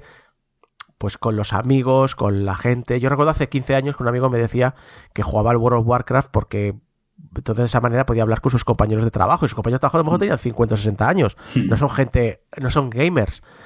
Pero ¿por qué lo hacían? Por jugar allí. Cuando la Xbox no tenía los chats de voz de grupo, ¿qué hacía la gente? Se pillaba el 1 y se ponía a hablar con el 1 puesto. El 1 le daba igual, era simplemente una manera de hablar. Y Fortnite se ha convertido en eso, en la nueva mm. red social, el nuevo pegamento en el que la gente pues comparte sus ratos conectado. Mm. Y de hecho el ejemplo más claro es que cuando PUBG y Fortnite se han pasado a móvil y el Call of Duty están arrasando en móvil, porque ahora me mm. conecto pero en cualquier parte. Sí, y además que ha traspasado un poco la, la barrera de, de ser, decir, algo solo para frikis y digamos, eh, está, está en la calle, lo ves a todo el mundo, ves a futbolistas que deciden, pues, que juegan al Fortnite. Eh, me acuerdo cuando Griezmann hacía el estúpido y, y se ponía a hacer las celebraciones estas. Eh, pero bueno, eso también era, era poner el juego en, eh, ¿cómo decirlo?, en primer plano. Para, yo recuerdo estar escuchando la radio y, cuando la gente decía, ¿pero qué hace? Decían los propios locutores, ¿pero qué significa ese símbolo, esos símbolos que hace, esos bailes? Y luego les explicaban, no, no, que es de un videojuego. Y claro, y esta gente decía, ah, pues qué raro, ¿no? Y sin embargo estaban hablando del videojuego más famoso probablemente de, de los últimos 20 años. Y es que, a ver, si solo, si, solo, tan solo con que seas padre ya tienes que conocer Fortnite y Minecraft. Son los dos títulos que has de conocer, más que Super Mario, más que Pac-Man, más que... No, no. Y, además es una cosa que nos pasa mucho en este país, que es... Eh, intentamos llegar a todo el mundo, intentando llegar a todo el mundo, eh, solo llegamos a los viejos. Porque tú te vas a Estados Unidos, ves cualquier late night, y en el late night te hacen referencias a juegos actuales. ¿Por qué? Porque saben que la gente juega GTA, saben que la gente juega Fortnite, saben que la gente juega Minecraft, y si no lo juega, sabe lo que son. Sí. Y aquí, como se te ocurre hacer una referencia a GTA, te, van a mirar raro. Pero aquí pues todo el mundo juega al GTA, y aquí todo el mundo juega a Fortnite, y aquí todo, todo el mundo juega al Minecraft. La gente lo sabe. Eso, es algo, decir... eso es algo que yo creo que está en el debe de, de los medios, eh, por lo menos en España. El tema del ninguneo constante a, a, la industria cultural más importante del mundo, que es la del videojuego, la que, o por lo menos la que más dinero mueve. Eh, Pero también es gente que no se. O sea, tú, por ejemplo, el, el, Last Week Tonight de John Oliver, ¿dónde lo ves? En YouTube. ¿Tú el programa de Ana Rosa lo ves en YouTube? No. Yo que procuro ni acercarme. bueno, da igual. El, intermedio, el intermedio. Pongamos el intermedio. El intermedio sería lo más cercano. ¿Lo ves en YouTube? No, no. Eh, pues, y de hecho yo hace siglos que no veo el intermedio porque no veo la tele, o sea que... Sí, bueno, pues eso, sí, no, si fue, además yo porque, porque vivo con mi hermano, entonces tenemos la, tele puesta con el cable, pero si yo viviera solo, no tenía ni el chufe conectado, porque si tú quieres ver algo ya te pones Netflix, te pones Prime, te pones lo que sea, ¿no? no o te pones YouTube directamente, porque yo lo que más consumo es YouTube. Sí, ¿no? Y, más ahora hay mucha queja de que hay que la tele, la radio, la prensa escrita, tal, se están muriendo y no, la habéis matado vosotros eh, mm. por, no, saber leer eh, la sociedad. No sabes adaptar. a mí, a mí mm. me, me, pasó, esto lo, he contado alguna vez, una vez estuve, me, llamaron para unas charlas eh, de la Universidad de Tarragona sobre, era, giraba en torno, en torno al tema de comunicación y juegos. Eh, juegos de mesa, videojuegos, de, todo. Y en la, la, ponencia donde estaba yo, había otro chaval, no recuerdo su nombre, tú a lo mejor lo conocerás, que presentaba un programa de videojuegos allí en el canal 33, ¿es? La segunda televisión de TV3. Sí, la segunda autonómica, sí. Eh, no, no me acuerdo del nombre del programa, pero luego estuvimos hablando allí y tal. Y, y diciendo, Jolín, es que resulta curioso que siendo eh, pues la industria cultural más, grande, la que más dinero mueve, no haya nada de información en medios generalistas sobre videojuegos. Tú cuando sale la última peli de Spielberg, hmm. te lo ponen en el telediario. Pero cuando sale el último Call of Duty, no te lo ponen en el telediario. A, lo mejor ahora ya sí, pero bueno, en, es curioso porque años no. TV3 probablemente tuvo el primer programa en televisión generalista sobre videojuegos, o uno de los primeros, eh, allá a principios de los 90 que tenía en el, en el bloque de programación infantil, tenía un, eh, un, programa de cinco minutitos que se llamaba Video Shock y te analizaba un juego actual. Pues. ahí a las 6 de la tarde, ¿eh? A las 6 de la tarde en, en Televisión de Cataluña. TV3. Pues en el resto de España no hemos olido nada parecido. No, eh, ya aquí, bueno, yo sí que recuerdo el canal C2 puntos, pero claro, ya estamos hablando de un canal digital y un canal especializado. Pero sí, televisión generalista. Es otra cosa, pero en la tele generalista nada. Y claro, yo lo hablaba con él, digo, ¿por qué? O sea, ¿por qué no hay? O sea, teniendo en cuenta que la gente, o sea, yo tengo ya cuarenta y tantos años eh, y juego, porque bueno, pues yo empecé a jugar en mis tiempos mozos y ahora, pues, bueno, la gente de mi edad juega, tiene consolas y. Todavía, todavía. Pero todavía nuestra generación, porque yo también, yo soy del 77, todavía nuestra generación estaba en la barrera. Porque yo cuando llegué a los 12 años, ahí hubo una barrera entre gente que seguía jugando a videojuegos y gente que los dejó porque eh, me han salido pelos en la entrepierna y me interesan otros temas. Mm. Entonces, hay gente que lo dejó de raíz, pero a la siguiente generación, que ya fue la que llegó a la adolescencia en la época PlayStation, ya no, ya eso, han vivido los juegos con total naturalidad. Puede que, obviamente, tengo 20 años, ahora me interesa más salir a beber y demás, lo dejo un poquito de lado. Pero no hablo, no pienso mal del videojuego. Hmm. Y de vez en cuando me mola jugar al FIFA con los colegas. Y de hmm. vez y, ahora que tengo eh, la mujer y demás, y ya no salgo tanto, oye, pues me apetecería volver a comprarme una consola. Ahí es donde ha vivido mucho Nintendo. Nintendo ha sabido chupar mucho del mercado de. Bueno, ya has pasado tu, tu, tu joven adulto, o sea, tu joven adulto que le llaman, ahora que ya tienes una casa propia y una hipoteca, ¿quieres volver a jugar a Super Mario como cuando eras chaval? ¿O tienes críos? ¿Quieres, ¿quieres compartir con ellos un momento de ocio? Ahí es donde Nintendo ha aprovechado muy bien. Y Fortnite, pues lo dicho, es que ah, le explotó en la mano y, y, ha sido la pieza con la que Epic ha conseguido tener fuerza con la que intentar luchar contra Steam. Porque claro, te viene Electronic Arts, te viene Ubisoft y no invierte lo que tienen que invertir en, superar los problemas que va a dar su servicio al principio, Epic dice, no, no, no, no, yo esto por mis cojones va a salir adelante. Uy, que me han tumbado la tienda, no pasa nada. Ponemos dinero y gente. Uy, que me eh, que, que, tenemos problemas con el. con no sé qué servicio de lo arreglamos. No pasa nada porque nos hemos comprometido a que durante el próximo año, cada 15 días, eh, vas a tener un juego, un juego gratis nuevo. ¿Hemos dicho cada 15 días? Pues no, ahora hemos, hemos doblado la apuesta. Cada semana vas a tener un juego nuevo. Y, y eh, es que se acaba el año. Pues este año también. ¿Por qué? Porque tenemos el dinero para ir aguantando. Y, es, lo, que, lo que ha ayudado a hacer eso. Pero es que, claro, has conseguido que Steam tenga una legión de jugadores tan grande y tan importante que cómo les convences para que se vayan a otra tienda, especialmente cuando has tenido la mala experiencia de, Origin o de Uplay. Y, y, además no, deja de ser curioso porque Steam otra cosa que ha conseguido es que ellos sí han conseguido ese sentimiento de comunidad. O sea, la gente que está en Steam está viendo a Epic como el enemigo invasor y quieren quedarse en Steam y dice, a ver, que es una compañía... Porque, de una manera indirecta han, han cogido el, estigma del la marca del Master Race, creo yo. Hmm, creo que han sabido, quizá por el por, por, por, la, toda la, mística que existe alrededor de Valve hmm. y sobre todo ese juego perfecto que es Half-Life y Half-Life 2, han conseguido eh, crear una mística alrededor de un meme que os recuerdo. El Master Race se creó para insultar a los peceros. Sí, sí, sí. No se, no se creó para creerse mejores. Y entonces lo que hicieron muy inteligentemente los peceros es coger el insulto y hacer lo suyo. Entonces convertirlo convertirlo en una marca. Pero creo que Valve ha vivido mucho de la mística del Master Race porque durante mucho tiempo eran los únicos que estaban allí, eran los únicos que hacían algo para que no compraras pirata. Porque realmente una de las mayores. O sea, el, mercado del PC ha crecido gracias a Valve. Y ha crecido. Y, ha bajado la piratería gracias a Valve. Y ha crecido el. La, la apreciación por el contenido eh, original eh, y no pirata gracias a Valve y también porque eran los, eh, los únicos lo tenían todo, quieras que no, pues estás acostumbrado, has crecido con ellos, que piensa que, claro, yo tengo 40 años, a lo mejor no le doy tanta importancia, pero si tú con 15 años has conocido Steam y llegan los 25 y ves que te empiezan a hacer otras cosas, digo, oye, yo he vivido la mitad de mi vida en, Steam, ¿por qué me voy a ir? Es mi casa. yo, yo, me he criado, yo he conocido el videojuego en PC, o yo he conocido los videojuegos gracias a Steam. ¿Por qué voy a traicionarles ahora?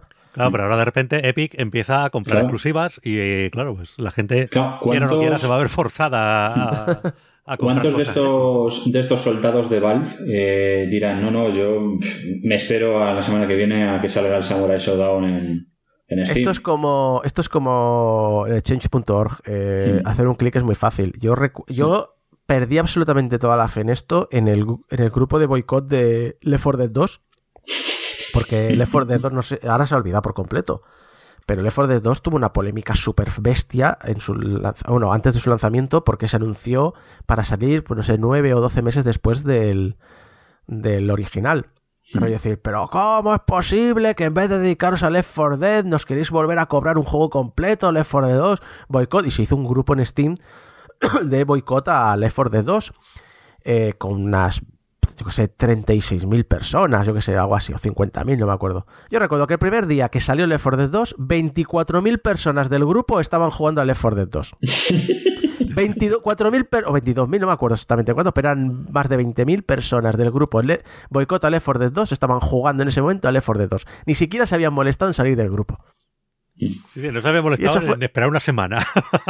o esperar una semana, o salirse del grupo a que no se note, o lo que sea. No, no, no. Fue, fue, y entonces, en plan de. El boicot es muy sencillo, pero. Y aparte, luego estaríamos, pues.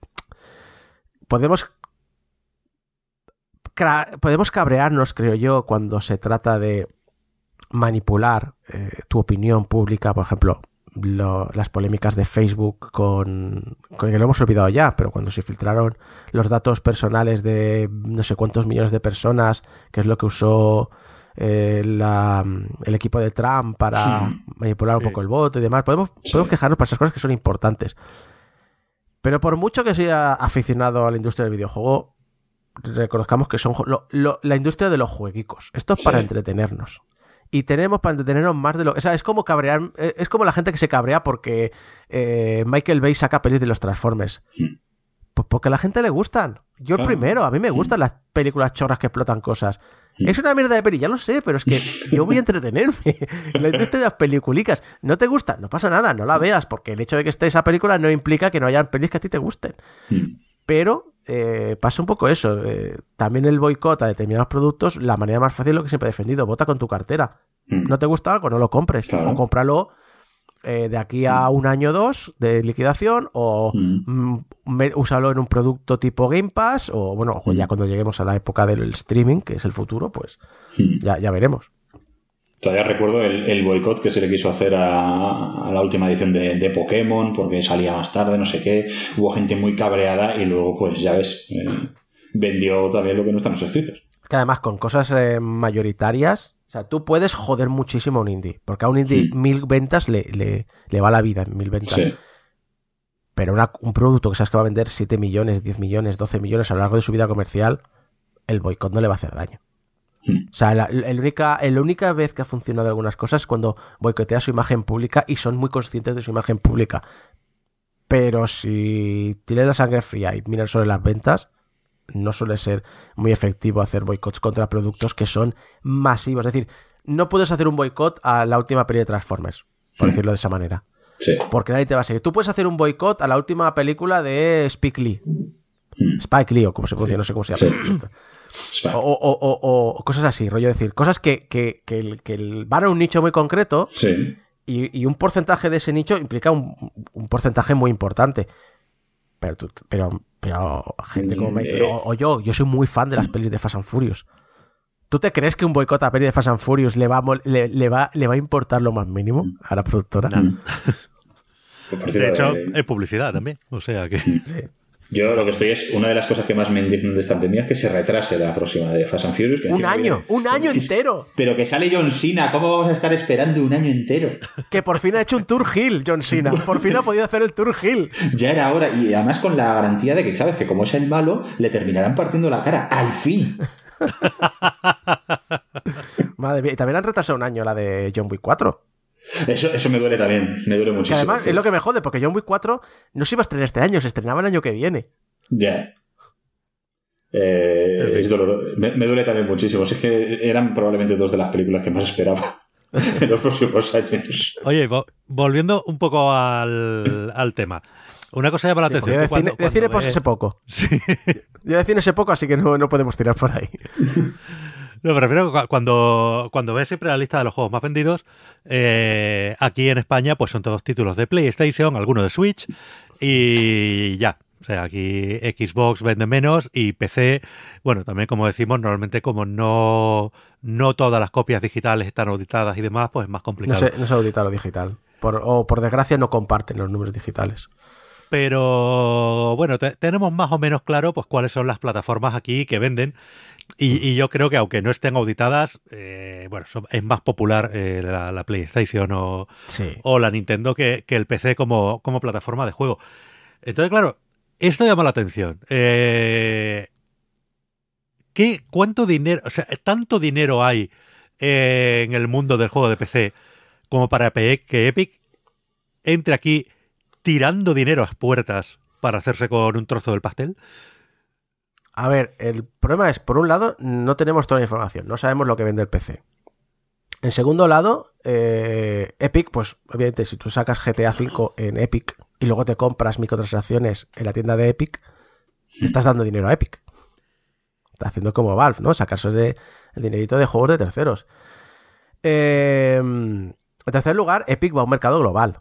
Es decir, le, le, importa una mierda lo que haga España, básicamente. Es decir, por ejemplo, Alemania es uno de los mercados de PC más grandes del, del mundo. Y lo ha sido siempre, ¿eh? es decir, en Alemania el PC ha sido una fuerza muy importante desde finales de los 90. Mm. Eh, así que en ese aspecto Epic va a un mercado global y además Epic tiene un producto que está en todos lados, que es el Fortnite. Entonces, es decir, el, el, recordemos que la tienda de Epic en realidad la han modificado porque era una tienda para los programadores de, de, de Unreal, para comprar assets. Por eso hay tantos, muchas veces, problemas con la tienda. Uh, así que el mercado de PC sí, sí que hay, y especialmente porque al consumir producto digital eres mucho más abierto a comprar eh, micropagos o expansiones para esos productos digitales.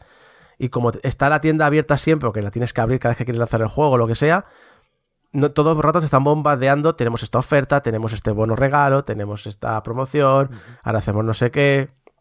O sea que sí que hay un, un, mercado muy importante, pero sobre todo dicho a nivel global, porque vete a saber dónde están facturando los impuestos esta gente, que ya sabemos al final que todo esto acaba sí, en bueno, Netflix y, y, todas estas acaban en Irlanda o en Luxemburgo, no sé dónde acabarán, o el estado de Delaware. O...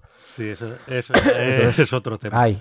Pero es un mercado importante y el hecho es, por un lado, todo el mundo más o menos tiene un PC y todo el mundo juega al PC, y realmente yo no miraría tanto si el PC va a tener problemas con las consolas, yo miraría más bien si el, si el, PC tiene un problema con el móvil.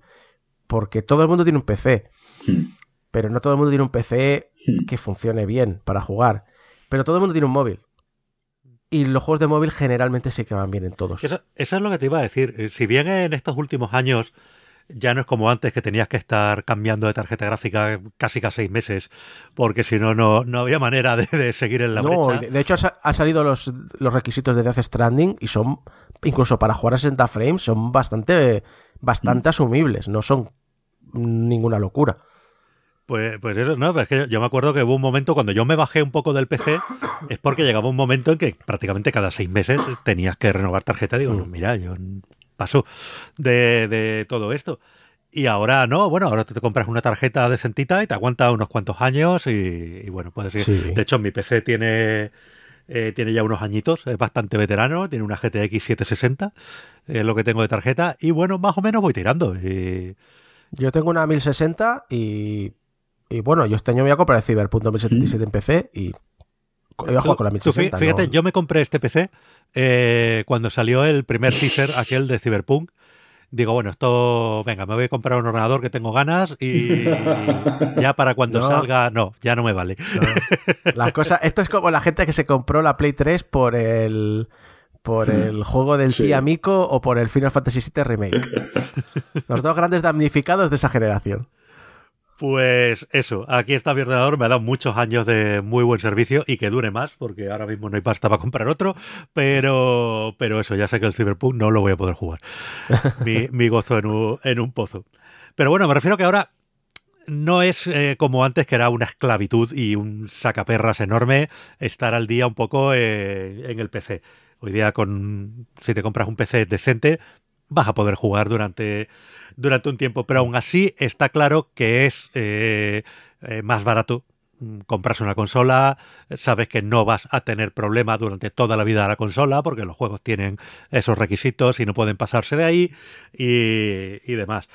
Eh, por, e, por, eso digo que, claro, esta guerra enorme que hay en el PC ahora mismo con el tema de Epic, por un lado parece una guerra por un mercado que no es el más grande, pero claro, por otro lado también es que es una guerra en el único mercado en el que pueden entrar, porque las plataformas de venta digital en consolas son de las propias marcas y ahí no puede haber competencia, ¿no?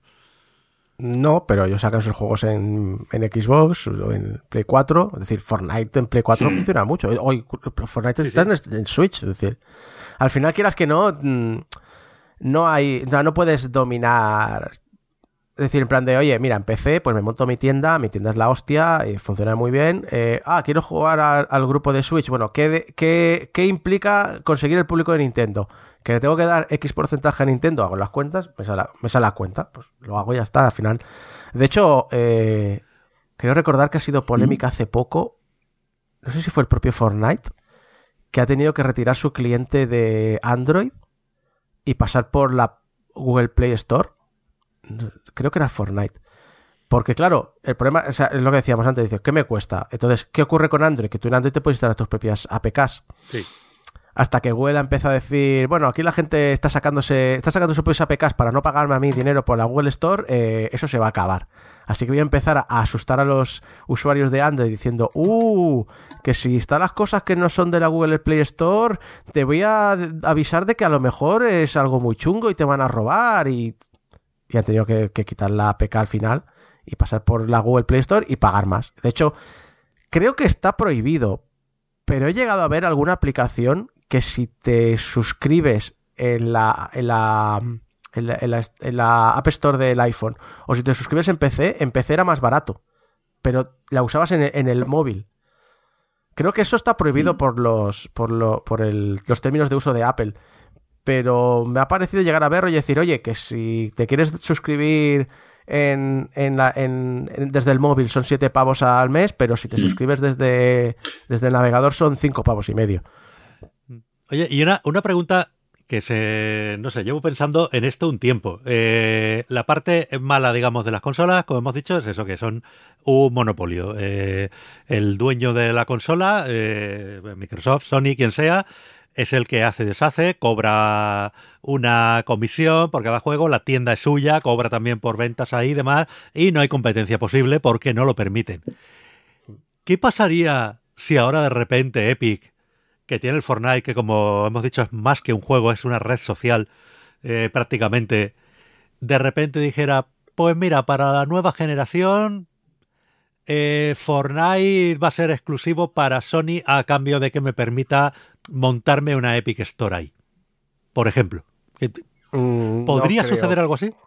No lo creo, no lo creo. Primero porque perder todo el mercado de, de, Nintendo y Microsoft es muchísimo dinero. Las exclusividades normalmente funcionan en base de, mira, yo te voy a dar tanto dinero. Y entonces la empresa dice, bueno, tanto dinero implica tantas ventas, eh, o sea, implicaría tantas ventas. Y si, no, y si lo saco solo para esta consola, dejo de vender tanto. ¿Me salen los números, sí o no? Es un poquito lo que hace ¿no? la, la, Epic Games Store, ¿no? sí, pero ahora en la nueva yo te voy a pagar yo te voy a pagar este dinero que equivale a que has vendido 100.000 copias. Y la, la, otra tienda dice, bueno, pues, pues guay, pues me parece correcto. Eh, ya, ya como mínimo tengo 100.000 copias aseguradas. Eh, entonces, tendría que pagar, Sony tendría que pagar muchísimo dinero, pero es que además lo que no va a hacer Sony es, y encima te voy a dejar mm, controlar una tienda, porque claro, el problema también, tú piensas una cosa, tú te compras tu PlayStation 5 y tienes la tienda de Sony y la tienda de Epic. Y de repente en la tienda de Epic hay un robo de datos. ¿Tú como usuario qué le vas a echar la culpa? A Sony. Porque mi datos es la PlayStation. Me han robado la PlayStation.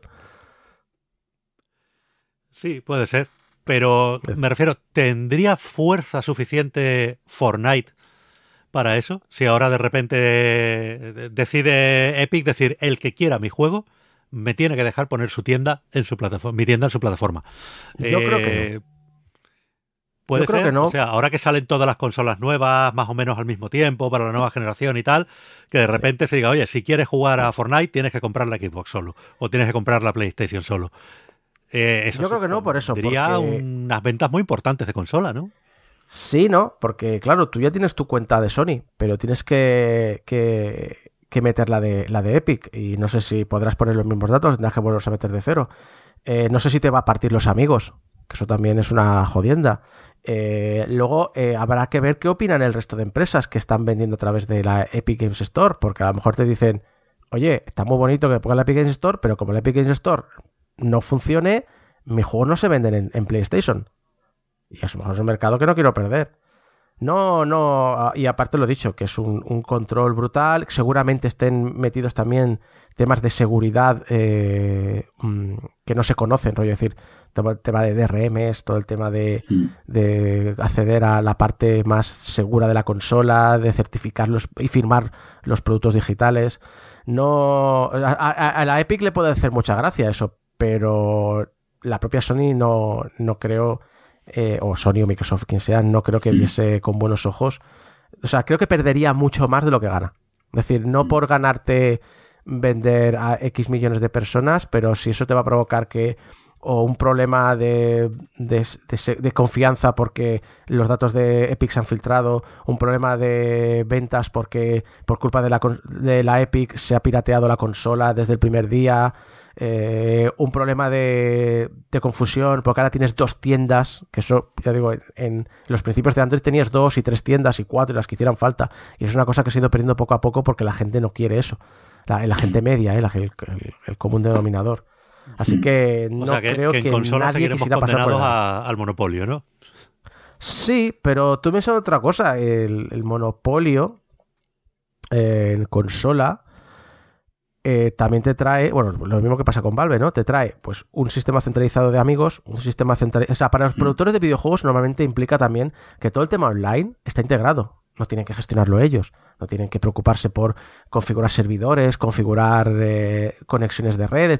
No, no, tú ya me has dado todo cómo funciona, cómo me conecto tus servicios. En el caso de Microsoft, por ejemplo, el acceso al procesamiento en nube con el, con el Azure decir, traen una serie de ventajas a los desarrolladores de videojuegos que, que les va muy bien a ellos y tú como consumidor tienes una única lista de amigos que cada vez más se está transmitiendo entre, entre generaciones, tienes una tienda única, tienes unas ofertas, eh, tienes muchísima menos preocupación por saber si algo funciona o no, tienes un, un servicio postventa que poquito a poco vamos logrando que se permita la devolución de permisos digitales y cosas así. Quieras que no, eh, es muy cómodo. Es decir, los, monopolios, los monopolios funcionan mientras sean cómodos. Y por eso Valve ha funcionado tanto. Bueno, por eso Steam ha funcionado tantos mm. años. Porque es muy cómodo. La idea de, esa comunidad eh, es, tremendamente importante. En mi caso concreto, por ejemplo, si yo mm, estoy todavía en, estoy con Xbox One, es porque mm, mi grupo, mi, cuadrilla, digamos, de amigos con, que con los que yo juego online eh, es la que tengo desde Xbox 360. Y me es mucho, para todos fue mucho más cómodo decir, pues nos vamos todos a Xbox One en su momento, antes que pensar, por ejemplo, en, en PlayStation 4. Y sobre todo, además, siendo un grupo que, bueno, que en cualquier caso los, eh, los exclusivos de ambas consolas nos daban un poco igual y, nos interesaban más juegos que eran juegos, third party. O sea que en ese caso, y luego además en, el caso también de Microsoft, el hecho de el truquito de poder compartir cuenta y comprar juegos digitales a pachas con alguien, pues bueno, también ayudó bastante. Hmm. Ah, de hecho, además, eh, a mí me preguntan mucho, muchas veces, de, oye, ¿qué consola me compro? Y mi respuesta es la hmm. misma, la que tengan tus amigos. Claro. Porque el tener la misma consola que tienen tus amigos no solo implica que compartes juego, sino que juegas junto o que tienes un tema más de que hablar con ese amigo. Si eres el único que tiene la Xbox en un grupo de amigos de PlayStation 4 o viceversa, muchas veces te vas a ver que te pierdes muchas experiencias grupales o sociales que no que no puedes vivir. Sí. a mí me pasa, yo no me subí a la última generación, o sea, yo me quedé en una Xbox 360 y ahora pues le he dado un poco más al PC y estoy solo porque todos los colegas con los que jugaba pues siguen con la consola. Entonces, eh, sí, eh, es cierto que lo mejor es comprarse lo que tengan tus amigos, comprar todos lo mismo. Si tú ahora, si tú ahora tuvieras Xbox One, pues estarías haciendo licor ilegal conmigo en el red. Pues, seguramente. Lo que pasa es que me lo bebería en vez de venderlo y me iría Pero bueno. volviendo al tema Fortnite, también una de las grandes muestras de fuerza del, juego y, de Epic es que yo creo que es de los primeros juegos que, permitió el juego cruzado entre consolas. Ahora creo que ya puedes jugar tú desde Xbox, otro desde Switch y otros de Play 4 sin ningún problema. Antes sí que había algún problemilla más, pero ahora creo que ya puedes jugar con las tres plataformas sin problema. Y luego, aparte, eh, no sé cómo será en Xbox o en PlayStation, pero tú puedes jugar en Switch a Fortnite sin necesidad de pasar por caja y comprar la suscripción online. Todas estas, consolas tienen su propio sistema de suscripción que tienes que pagar para poder jugar por internet. Tenido, que, tenido que hacer tratos y de hecho el hmm. ejemplo es que en algunos títulos concretos creo recordar que en Sony no es necesario el PlayStation Network, pero en hmm. Microsoft sí que es necesario el Gold. Así que eso ya depende de cómo negocien ese trato. Eh, pasa es que siendo un juego gratuito me sí que es un poquito más sorprendente porque hay cosas como el Final Fantasy, no recuerdo cuál era, el 14. El que es online creo que es el 14, sí. Sí, eh, que sí que hicieron que no tuvieras que pagar el gol o, no sé si el Gol o, en, o, Network Plus, no me acuerdo cuál de ellas, porque claro, tú ya estás pagando una cuota mensual. Hmm. Entonces supongo que llega un trato de que parte de ese dinero pase por algo, algo así han pasado. Hmm. Pero en el caso de Fortnite, o sea, yo creo que la gente, o sea, Sony ha sido, o en ese aspecto, Sony y Nintendo deben haber sido muy inteligentes en el sentido de decir, oye, a mí me interesa que más gente juegue, aunque no estén pagándome el online, porque cuanto más gente juegue, más micropagos van a haber. Y de los micropagos sí que sacó tajada. Sí, sí, no, está claro que el, tema de los micropagos es la, gallina de, los huevos de oro. Y, muchas empresas, porque tenemos a Riot con el LOL y tal, han basado su modelo exclusivamente en eso. ¿no? Te doy un juego, te lo doy gratis mm. y tengo micropagos, además micropagos para cosas estéticas, para que ni siquiera te puedas quejar de que el que paga eh, gana. Eh, no, no, no. Al principio sí que han habido, yo cuando hablamos, yo que sé, las expansiones de mapas de los Call of Duty y demás, sí que había esa, manera, esa manía, ¿no? Decir, mira, si tú quieres algo chulo, te voy a dar. Pero es que con el tiempo se están dando cuenta que lo que más. O sea, lo les. Aunque ganan mucho dinero al principio, o ganan dinero en impulsos, a la larga les conviene más no dividir a la comunidad. Les conviene que la comunidad siempre esté junta, que tenga los mismos mapas, que tenga las mismas oportunidades, que tenga las mismas cosas. Porque si vas dividiendo a la comunidad, vas dejando gente atrás y vas y mucha gente además se va frustrando y también va abandonando. Sí, y el que paga de repente se encuentra con que está en un sitio donde no hay nadie, porque eh, bueno, pues mucha gente no ha podido o no ha querido pagar y, claro. No, y, o, se queda, o, esa gente pues sí consume mucho y son muy poquitos, mm. pero la gracia es que ah, pues me aburro de Fortnite y vuelves a cabo un par de años y estás en el mismo nivel que la gente que lleva estos dos años jugando, obviamente no de habilidad, pero sí de decir, puedo jugar en el mismo campo, puedo entrenarme durante un mes hasta llegar a, tener un nivel similar a esta gente, eh, puedo competir contra ellos o tengo las mismas oportunidades que los demás y es cosa, es asunto mío el... Entonces te, ayuda. Ahora, tú que sé, te dices, oye, el Battlefield, el nuevo el, Battlefield 4 o el 3 que tenían packs de mapas, o los Call of Duty antiguos, los Modern Warfare que tenían packs de mapas, te has comprado el juego un año más tarde, pues no vas a jugar el online porque el online, la gente que está, sigue jugando el online ha pagado ya dos expansiones de mapas y tú no puedes jugar en esos mapas. Entonces, lo que hace es dividir la comunidad. A Battlefield 3 y era eso, pues claro, evidentemente todos nos pillábamos las expansiones porque si no te ibas quedando solo, claro. Y luego también se suma, que es una técnica bastante predatoria, y es una cosa bastante polémica que hay que legislar de una maldita vez, es que también se usa mucho para expresar tu individualidad. ¿Y qué ocurre? Pues que caso de muchos niños de 12 años y demás, pues hay a veces pues situaciones de, abuso y de acoso con gente que no tiene dinero, o que sus padres no le pagan algún skin o lo que sea. Eh, también se sucede eso y entonces las empresas lo aprovechan. Eh, todo el mundo necesita em, expresarse y si el juego es gratis y todo el mundo tenemos más o menos acceso a lo mismo, la única manera que tengo de expresar de que yo soy diferente a ti es pagando. Y esto es una cosa peliaguda y complicada, porque hay que recordar una cosa, estos juegos, o sea, el videojuego de toda la vida tiene un, diseñador de juego, ¿vale? Un game designer. Los juegos que viven de los micropagos como Fortnite, todos los juegos de móvil y demás, tienen además un economy designer. El juego está pensado y está diseñado para incitarte al máximo a que gastes dinero. Y lo hace con efectos de luces, con cajas que abres, con soniditos, con sistemas de niveles, con monedas virtuales. Entonces, se intentan, intentan sacarte la máxima adicción posible a estos métodos para quebrar tu voluntad y decir, pues mira, me voy, a, comprar esto. No te voy a comprar porque llevo 100 horas jugadas y mira, quiero gastarme algo. No, es un necesito comprarme esto para diferenciarme de los demás. Empieza a convertirse en los skins estándares como en la ropa de presidiario. Y no quieres tener la ropa de presidiario, quieres tener la ropa molona. Entonces, eso es, eso es un tema también para... Pero esto habría que hablarlo con psicólogos. Sí, con psicólogos y con, y con abogados. Porque según la parte que hablábamos antes de que es juego y es red social. Exacto. Y entonces es una pues, parte que quieres por eso. cierto aspecto.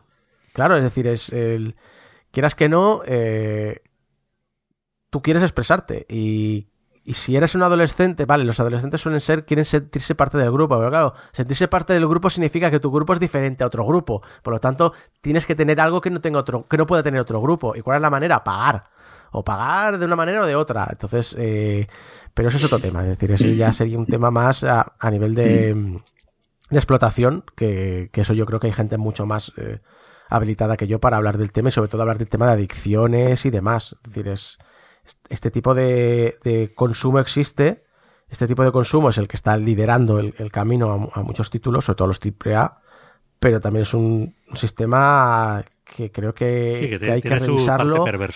Exacto, hay que revisarlo antes de que se pongan los gobiernos eh, por su parte. Mm. Es decir, Mm, hay, que, hay que hacer una legislación, pero una legislación que parta de la industria, no que parta de los gobiernos. Eso va a ser difícil. Exacto. O sea, eh, decirle a una empresa que renuncie voluntariamente a una parte de un beneficio fácil, sí. no, lo van a exprimir hasta el último momento. Ya hay gobiernos que están regulando eh, pues, todo el tema de las loot boxes y demás, porque efectivamente eso no deja de ser una lotería, un juego de azar, y eso debería ir eh, eh, grabada con los impuestos correspondientes y ser solo para mayores. Pero obviamente el capitalismo te ha enseñado que los, que los grandes corporaciones saben perfectamente que lo que hacen tiene caducidad, esta cosa, la siguiente, la otra demás, y lo que hacen es exprimirla al máximo para sacar el máximo y cuando explote les da igual porque ellos han sacado tajada y si tú te has ido a la mierda porque no lo has querido sacar, pues es tu puto problema. Pues sí. Eh, y es en lo que estamos. O sea, es que lo de las loot boxes es muy perverso y efectivamente es una lotería y como tal tiene que ser solo para mayores y como tal tiene que estar eh, grabada impositivamente de manera muy fuerte. Y no, no lo está. Entonces, bueno, pero por ahí eso veremos su fin dentro de poco porque ya hay eh, muchos estados y muchos organismos supranacionales que ya están echándole un vistazo al tema y es que, es el, es que, temprano pues eso se prohibirá, pero bueno. Es que ese es el problema, es el mismo problema cuando hablas sobre la globalización. La globalización es un hecho em, inevitable, por lo tanto, eh, ten los cojones de abordarlo desde el principio para legislarlo y que se haga de una manera ordenada y concreta y correcta y con... Es decir, no, no, intentes ser el ganador de esta carrera porque es muy probable que el ganador no seas tú, sea otro. Entonces te vas a comer una mierda y vas a llevarte por delante a todo el mundo. Entonces, el problema es que el videojuego cada vez más se está convirtiendo en algo digital, eh, va muy adelantado a las legislaciones nacionales de los países. Entonces, eh, o sea, ya, ya, es difícil conseguir un, una idea global en un país de la Unión Europea, por ejemplo, mucho más difícil que se haga a nivel de comunidad europea, mucho más difícil que se haga a nivel de continente europeo, mucho más difícil que se haga a nivel global. Entonces, eh, es algo, es uno de, las, de los problemas que tiene en general la aceleración al mundo digital, que muchas empresas o muchas corporaciones aprovechan de ello. Sí, ¿no? Y de la, falta total de, cultura tecnológica de, nuestros políticos. Eh, o de desinterés, ¿no? no en, todos los países. de cultura. O sea, tú, eh, tú, eres un político, tú tienes los medios para estar enterado de lo que quieras. la obligación del político no es saberlo todo, la obligación del político es saber a quién acudir para saberlo todo. Y el problema es desinterés. O sea, en Estados Unidos, eh, oh, es que Trump, eh, ¿cómo es que alguien puede apoyar a Trump? Pues, pues porque las grandes corporaciones dan dinero a Trump. ¿Por qué? Porque si es el presidente de Estados Unidos y está a su favor, va a poner legislaciones que le favorezcan. Entonces, es desinterés por parte de los políticos, nada más. No ganan nada eh, ayudando a la población a no explotar la ludopatía o no a generar ludopatía en los más jóvenes, pero sí que ganan dinero si el grupo Zara o el grupo Inditex o el grupo Corte Inglés o lo que sea les da dinero a ellos y eso les hace que tengan una ley más laxa en X campo. Y esto se ha convertido en un manifiesto comunista o algo así. No, sé cómo. Pero es que, es, cierto, es que tenemos que tener. lo que te dice, a ver, la globalización pues es inevitable, eh, guste más o guste menos. no, hay que eh, estar en contra de eso. Pero, hay que entender qué va a ocurrir. Pues sé, responsable de lo que va a ocurrir. Efectivamente, o sea, eso no lo puedes parar, pero oye, hay que pensar un poquito qué, consecuencias tiene y legislar. Eh, en consecuencia. Pero bueno, eso me temo que, que, no, que no lo verán nuestros ojos. Oye, una, una última cosa te quería comentar. Eh, con respecto al cambio del formato físico al formato digital. Ventajas e inconvenientes. Eh, claro, por una de manera intuitiva tú dices, oye, pues mira, el formato digital eh, mola porque, oye, mira, no te ocupa espacio en casa, no tienes que irte a una tienda a comprarlo, eh, te evitas, incluso a nivel eh, ecológico, pues te evitas tener que fabricar físicamente el disco, transportarlo, etcétera, tal, eso reduce también gastos. En principio parece que todos son ventajas, pero luego nos encontramos, sobre todo en las consolas, por lo que decíamos antes de que las tiendas pues son un monopolio, que, no, que el juego viene a costar más o menos lo mismo, eh, con lo cual pues esa ventaja la has perdido. Y luego también te encuentras con que el juego ha pasado de ser un producto a ser un servicio. Es decir, tú antes comprabas un juego, lo tenías ahí para toda la vida. Y yo dentro de 20 años cojo mi Xbox 360 y mi CD de cualquier juego que no sea online, porque si es online ya seguramente no habrá servidores, pero bueno, pues me lo puedo instalar, puedo jugarlo. Pero claro, si yo dentro de 20 años cojo mi Xbox One y la enchufo, eh, probablemente me encuentre con que la tienda Microsoft ya ni exista. Y, esos juegos que yo compré los he perdido para siempre, no sé. Más que todas esas ventajas, la mayor ventaja es estoy en el sofá eh, y sin levantarme cambio de juego. O sea, si tú tienes Esa es la mayor. Esa es la mayor, sin duda. Ese es por lo que la gente le convence. Pero luego hay otro tema, y es una cosa que normalmente no nos damos cuenta porque cuando no dependíamos tanto de Internet para todo, mm, no se podía eh, obligar a hacer. Pero nosotros nunca hemos comprado los videojuegos. Nosotros hemos comprado licencias para usar ese producto. El videojuego no es nuestro. Y el hecho de que tuviéramos un formato físico que era el que reproducía el juego era una necesidad inevitable del mercado que existía en aquel momento. Pero tú te coges tus juegos de PlayStation 2, de GameCube y demás, y en algún lado tienes una licencia de uso del software. Sí, sí.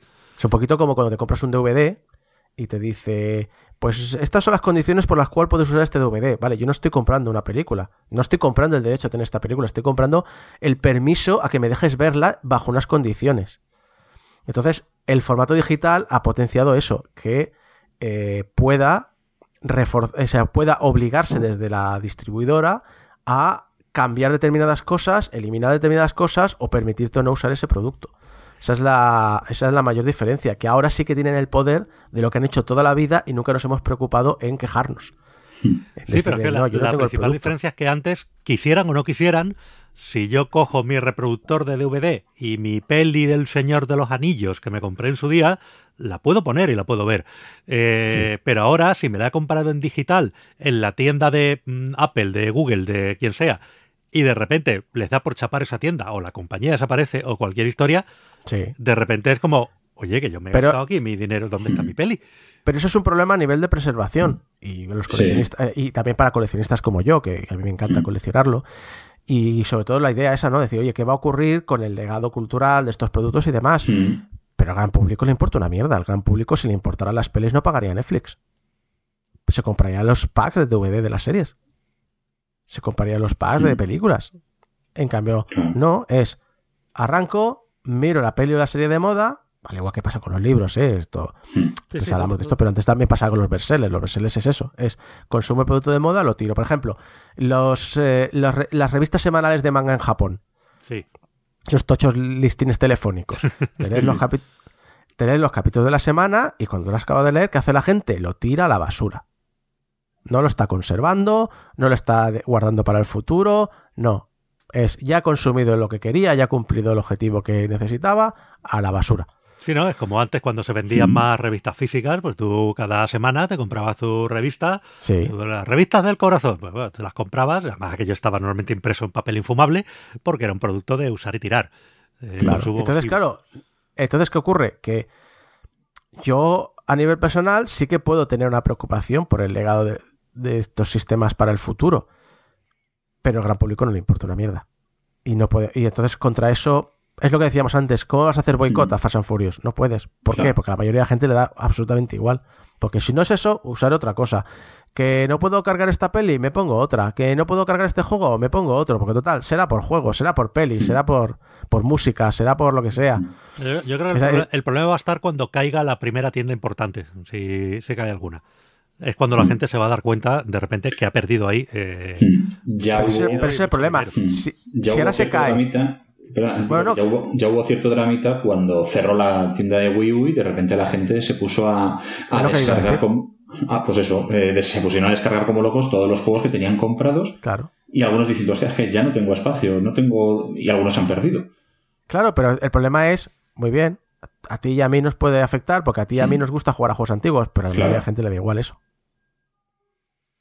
Entonces, es el, es el, problema que hay es ese, el, ver cómo se va a poder conservar para el futuro. En, las ver cómo se va a hacer... es particularmente problemático, porque en PC, a las malas, si te dicen, oye, voy a chapar, dice Diego Newell, voy a chapar Steam, quito el DRM, bajaros todo, y bueno, pues me compro un disco de un par de teras, me lo bajo todo y, y ya está. Pero en consolas que no puedes hacer ni siquiera eso. No, no, no. Ah, por eso, por eso las a ver, Microsoft, que lo he dicho, quiere que estés en, el entorno Microsoft, no en la consola, le está dando, está trayendo lo que es la retrocompatibilidad a, su, ecosistema. Sony, aunque no habla de ello porque te quiere vender la consola nueva, pero recuerdo que la compatibilidad con PlayStation 4, no sé hasta qué punto, pero está integrada en la CPU, es decir, no puede extraerse del sistema. Es decir, se están empezando a traer estos temas porque, ostras, a lo mejor el juego de hace 10 años no, pero a lo mejor el juego de hace 3 le puedo seguir sacando provecho.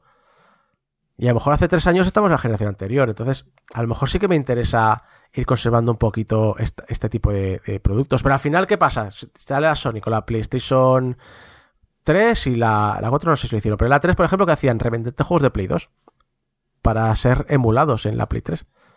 Y tenías que pagar. Entonces, eh, si la gente paga es que ha demostrado que no le interesa demasiado. Y al final, muy probablemente, todo, eh, todos estos títulos acabarán en un formato de streaming. Entonces, hmm. eh, te dará igual desde donde los reproduzcas.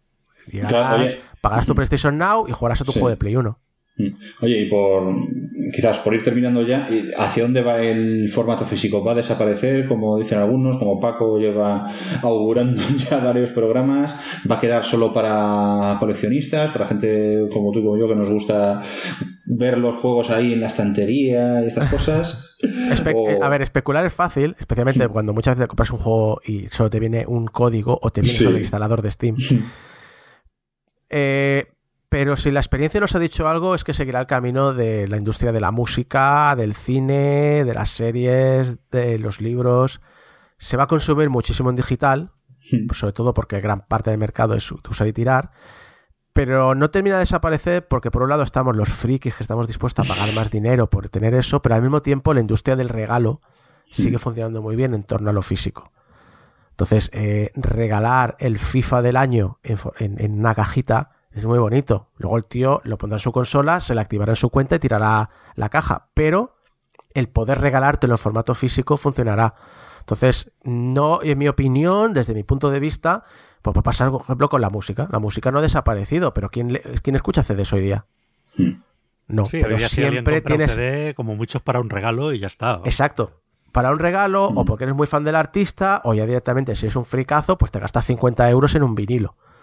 Porque te gusta. Pero muy probablemente el vinilo y el CD te vengan con un código para bajártelo en el iPad o en el, o en el iPhone o en el Android para escucharlo de normal o, alguna cosa así. Sí, porque es la forma en la que se consume ahora mismo la música. Exacto. Entonces, mm. ese es el camino que yo creo que va a pasar. Se va a disminuir mucho. Lo indie, yo creo que pocos van a seguir saliendo en físico, más allá de pues jugadas como, como estas dos empresas que sacan tiradas limitadas. Pero, pero la gran mayoría. Es que, a ver, una cosa que hace ya 10 años que venimos diciendo es: ¿por qué FIFA no se ha convertido en una suscripción anual? Hmm. ¿Qué sentido tiene sacar un FIFA cada año cuando si yo te puedo pagar 72 euros al año en, la consola y me vas actualizando durante todo el año la plantilla y cuando llega diciembre o enero o, mm. octubre o cuando sea, me sacas el gran parche y me cambia todo el motor? Entonces, eh, yo creo que ese sea... Es que de facto casi lo es, porque la gente pasa por caja religiosamente todos los años, se compra su FIFA. Eh, esa es una de las muestras de lo que tú decías, que creo que es muy importante y muy interesante, que es que al final la gente traga y le da igual y nos hace falta quizá un poco más de, de cultura de, consumo. En el caso de FIFA, por ejemplo, te están vendiendo, entre comillas, el mismo juego cada año, porque los cambios de un año a otro del motor mm, no suelen ser muy grandes. Y, sin embargo, si tú te compras el FIFA de este año, dentro de dos años ya no lo vas a poder jugar, porque no vas a poder no vas a tener soporte online. Ya, pero eh, yo con qué cara le, le recrimino a alguien esto en los videojuegos cuando yo casi no escucho música y cuando escucho música me pongo Spotify y ni le presto atención a lo que me pongo. O, me voy al cine y me voy a ver, o sea, me voy a ver las de Resident Evil, me voy a ver Fast and Furious y no estoy viendo cine de verdad, cine que transmite determinadas cosas, cines que, que sean revolucionarios en algún aspecto. No, estoy viendo la misma mierda de siempre porque explotan cosas. Entonces, ¿con qué cara le voy yo a alguien y le digo, oye, no te compres un FIFA porque te están engañando? pues ese tío cinéfilo me va a decir lo mismo a mí sobre mi gusto del cine. ¿Qué haces tú viendo eh, pelis de serie B que son súper cutres y va. Esto va de un grupito que se ha metido en una base militar rusa perdida y hay, una cobra gigante. Pues, pues, va a decir lo mismo. Oye, necesito ver esa película ya, ¿eh? ¿Eh? Necesito ver esa película. ¿Cuál es? Esta era el Comando Pitón. Comando Pitón, venga, me la apunto. es, es el tipo de contenido que me merezco. Exacto. Entonces, está muy bien que, todos los que somos los grandes defensores y conocedores de un medio, pues tengamos la voz, que estemos aquí para decir cuidado con esto, cuidado con lo otro, vigilar esto, eh, apoyar esto. Pero al mismo tiempo tenemos que ser suficientemente conscientes que cuando tratamos de un, eh, de un producto de consumo general, el público general no le interesa. Público general consume lo que consume casi todo el mundo y no lo consume porque le gusten los videojuegos. Al igual que no voy al cine porque sea un gran fan del cine o no leo libros porque sea un gran fan de, la lectura. Es porque es una manera de eh, unirme a otras personas con las que comparto estas cosas y tener algo con las que hablar. Es decir, no deja de ser lo que decíamos antes de Fortnite. Fortnite no es importante tanto a nivel videojuego como a nivel de ser un, un tema social con el que, por ejemplo, o Perdidos el Juego de Tronos. Hmm. Pues mucha gente es la primera serie que ha visto en serio, o Breaking Bad. ¿Por qué? Porque la serie, porque le gusta, yo qué sé, porque le gusta el tema de las drogas, el tema de cómo el capitalismo, cómo un sistema de, de, de, salud americana destruye las vidas de... No, no, porque tengo algo que comentar al día siguiente en la oficina con mi compañero de trabajo. Es decir, no, no le dais más importancia que eso. Y si no es Breaking Bad es otra cosa, le da absolutamente igual. Así que insisto, sí, los frikis tenemos esta capacidad de, ser el, último bastión para defender algunas cosas, pero también tenemos que ser conscientes de que el producto para el público general pues va a seguir las normas de cualquier producto de público general. Es usar y tirar. Ya está. Pues sí, más razón que un santo, tío. no, Oye, y esto de, comando, esto de Comando Python, muy bien. Encima veo que sale Billy Sapka, que es el auténtico Karate Kid, así que perfecto. Raro que se te haya escapado a ti una peli de esa, Michael. Pues sí, sí, sí.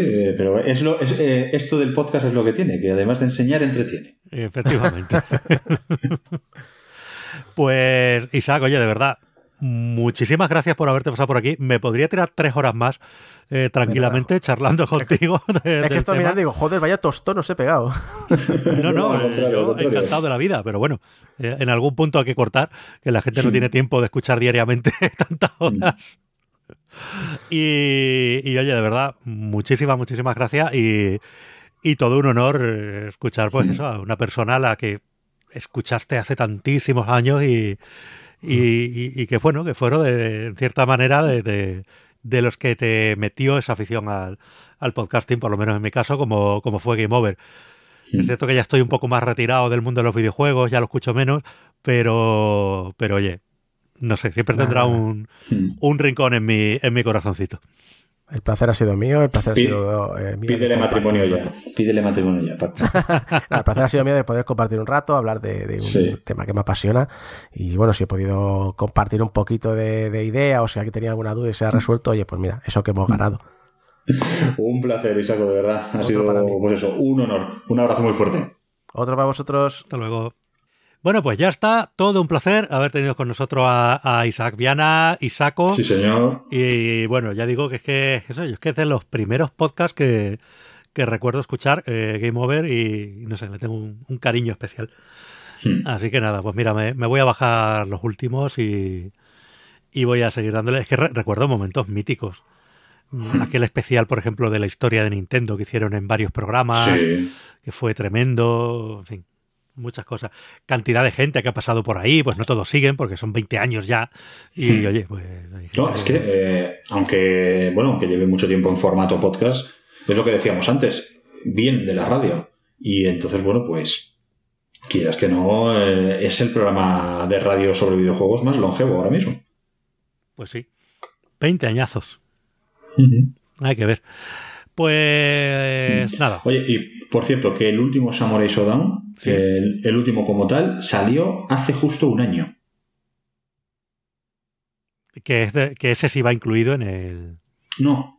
Este, el, que, que sacaron hace justo un año, que está en todas las consolas, que salió un poco más tarde para, para Switch, por ejemplo, y que eh, sale, eh, bueno, está ha salido antes en todas las consolas, este salió hace un año, pero ha salido ahora en ordenador. Ah, este sí que salió el día 11. Es novedad eh, para PC. Es novedad para PC, vale, vale. Claro, pero a mí me sonaba que ya había salido hacía bastante en, consolas. Pero claro, no contaba yo con que en PC eh, ha salido justo esta semana. Y este no viene incluido en ese recopilatorio, porque ese recopilatorio, como dice su nombre, Neo Geo Collection, pues bueno, pues incluye todos los juegos que salieron para la consola Neo Geo. Sí, y son unos pocos, ¿eh? Sí, sí, unos cuantos. Así que nada, bueno, antes de acabar el programa, como siempre, vamos a ver qué nos trae nuestro amigo Germán en Animando la Cuarentena. Hola, ¿qué tal? Soy Germán y vamos a animar nuestras cuarentenas con un poco de animación no tradicional. Hoy voy a hablar de tres cortometrajes que me tocan en, lo profundo del corazón, son la adaptación rusa de la novela canadiense Winnie Pooh, realizadas en, a finales de los años 60, el primero de ellos es de 1969, por Fyodor Kitruko. ¿Por qué digo que me tocan en lo profundo del corazón? Bueno, mi hijo se crió viendo estos cortometrajes que están hablados en ruso, las versiones que yo voy a compartir con ustedes tienen subtítulos en castellano. Él no entendía nada, era un, niño muy pequeño y a mí me pareció siempre maravilloso. En esta versión Christopher Robin, el, amigo de Winnie Pooh, no está en la historia. Y el narrador no tiene trato con, con el oso Pooh. Pooh es, es inteligente, y a diferencia de la versión edulcorada estadounidense, y tiene unos colores que son realmente increíbles. La paleta de colores y la animación de, de estos tres cortometrajes son de una belleza abrumadora. Quería hablar un poco de, este animador porque es, el, es uno de los Messis de, de, este arte que comparto con ustedes. Ketrug es una, una figura central de la animación soviética de los años 60. Dejó atrás el realismo del cine animado bolchevique y se fue para el lado de, de la fantasía, junto a a lo que sería el Maradona de, la animación rusa, Yuri Norstein, nunca no compartir ningún, nada de él, lamentablemente todos sus, sus films son hablados en ruso y no, no están disponibles para ver gratis en, en la red. Yuri Norstein, les voy a dejar el nombre por si quieren buscarlo por algún lado. Sus films son una maravilla. Lamentablemente, como les decía, no puedo hablar de, ellos. Winnie Pooh, la música de Winnie Pooh, la canción de Winnie Pooh es inolvidable y quiero que lo vean porque van a gozar mucho con ello. Como siempre, les voy a dejar el enlace. Espero que lo disfruten. Hasta luego. Bueno, y ya tenemos la recomendación de Germán. Y Michael, pues sí, hemos echado el día de nuevo, programa Nuevamente. programa centrado. Claro, como nos gusta a nosotros, que somos gente que no hablamos por hablar, que vamos directamente al meollo de la cuestión, que nos gusta ir al grano, nos gusta ir a la noticia, nos gusta ir al punto, eh, nos gusta centrarnos en un tema concreto y no divagar, no divagar, porque eso es lo que hacen otros podcasters, eso es lo que hacen otros programas, incluso otros periodistas, y, eso está muy feo, Paco, está muy feo divagar, está muy feo alargar por alargar, y, nada, y para mí, por favor, que tengo hambre y me quiero ir a comer, y las formas Yo ya te dije que este formato de micropodcast tenía futuro. eh... Bueno, os recordamos los métodos de contacto arroba cuarentena days en Twitter, días de cuarentena arroba gmail.com si nos queréis mandar algo por correo, si queréis mandarnos algo especial para el programa 100, eh, por favor, mandadlo por ahí, que va a ser más fácil para nosotros recopilarlo todo, que luego se nos pierde algún mensaje si no. Y sí, poner bueno, en iVoox, en, iTunes y demás, y en díasdejuego.com barra cuarentena. Eh, tenéis todos los programas para descargar, tenéis los enlaces a todas las cosas gratis y demás. Claro, y eso, recordaros, enviarnos todo lo que sea para el programa 100. Cualquier pregunta, si queréis saber, por ejemplo, si Paco antes de dormir se da un golpe de Baron Dandy o de Brummel, no sé, ese tipo de cosas que normalmente no, no solemos contar. Entonces, estamos abiertos, a, estamos a vuestra total disposición. Nada, no, yo soy más de jabón de lagarto. en fin, pues eso es. Hasta mañana. Adiós. Chipul y adiós.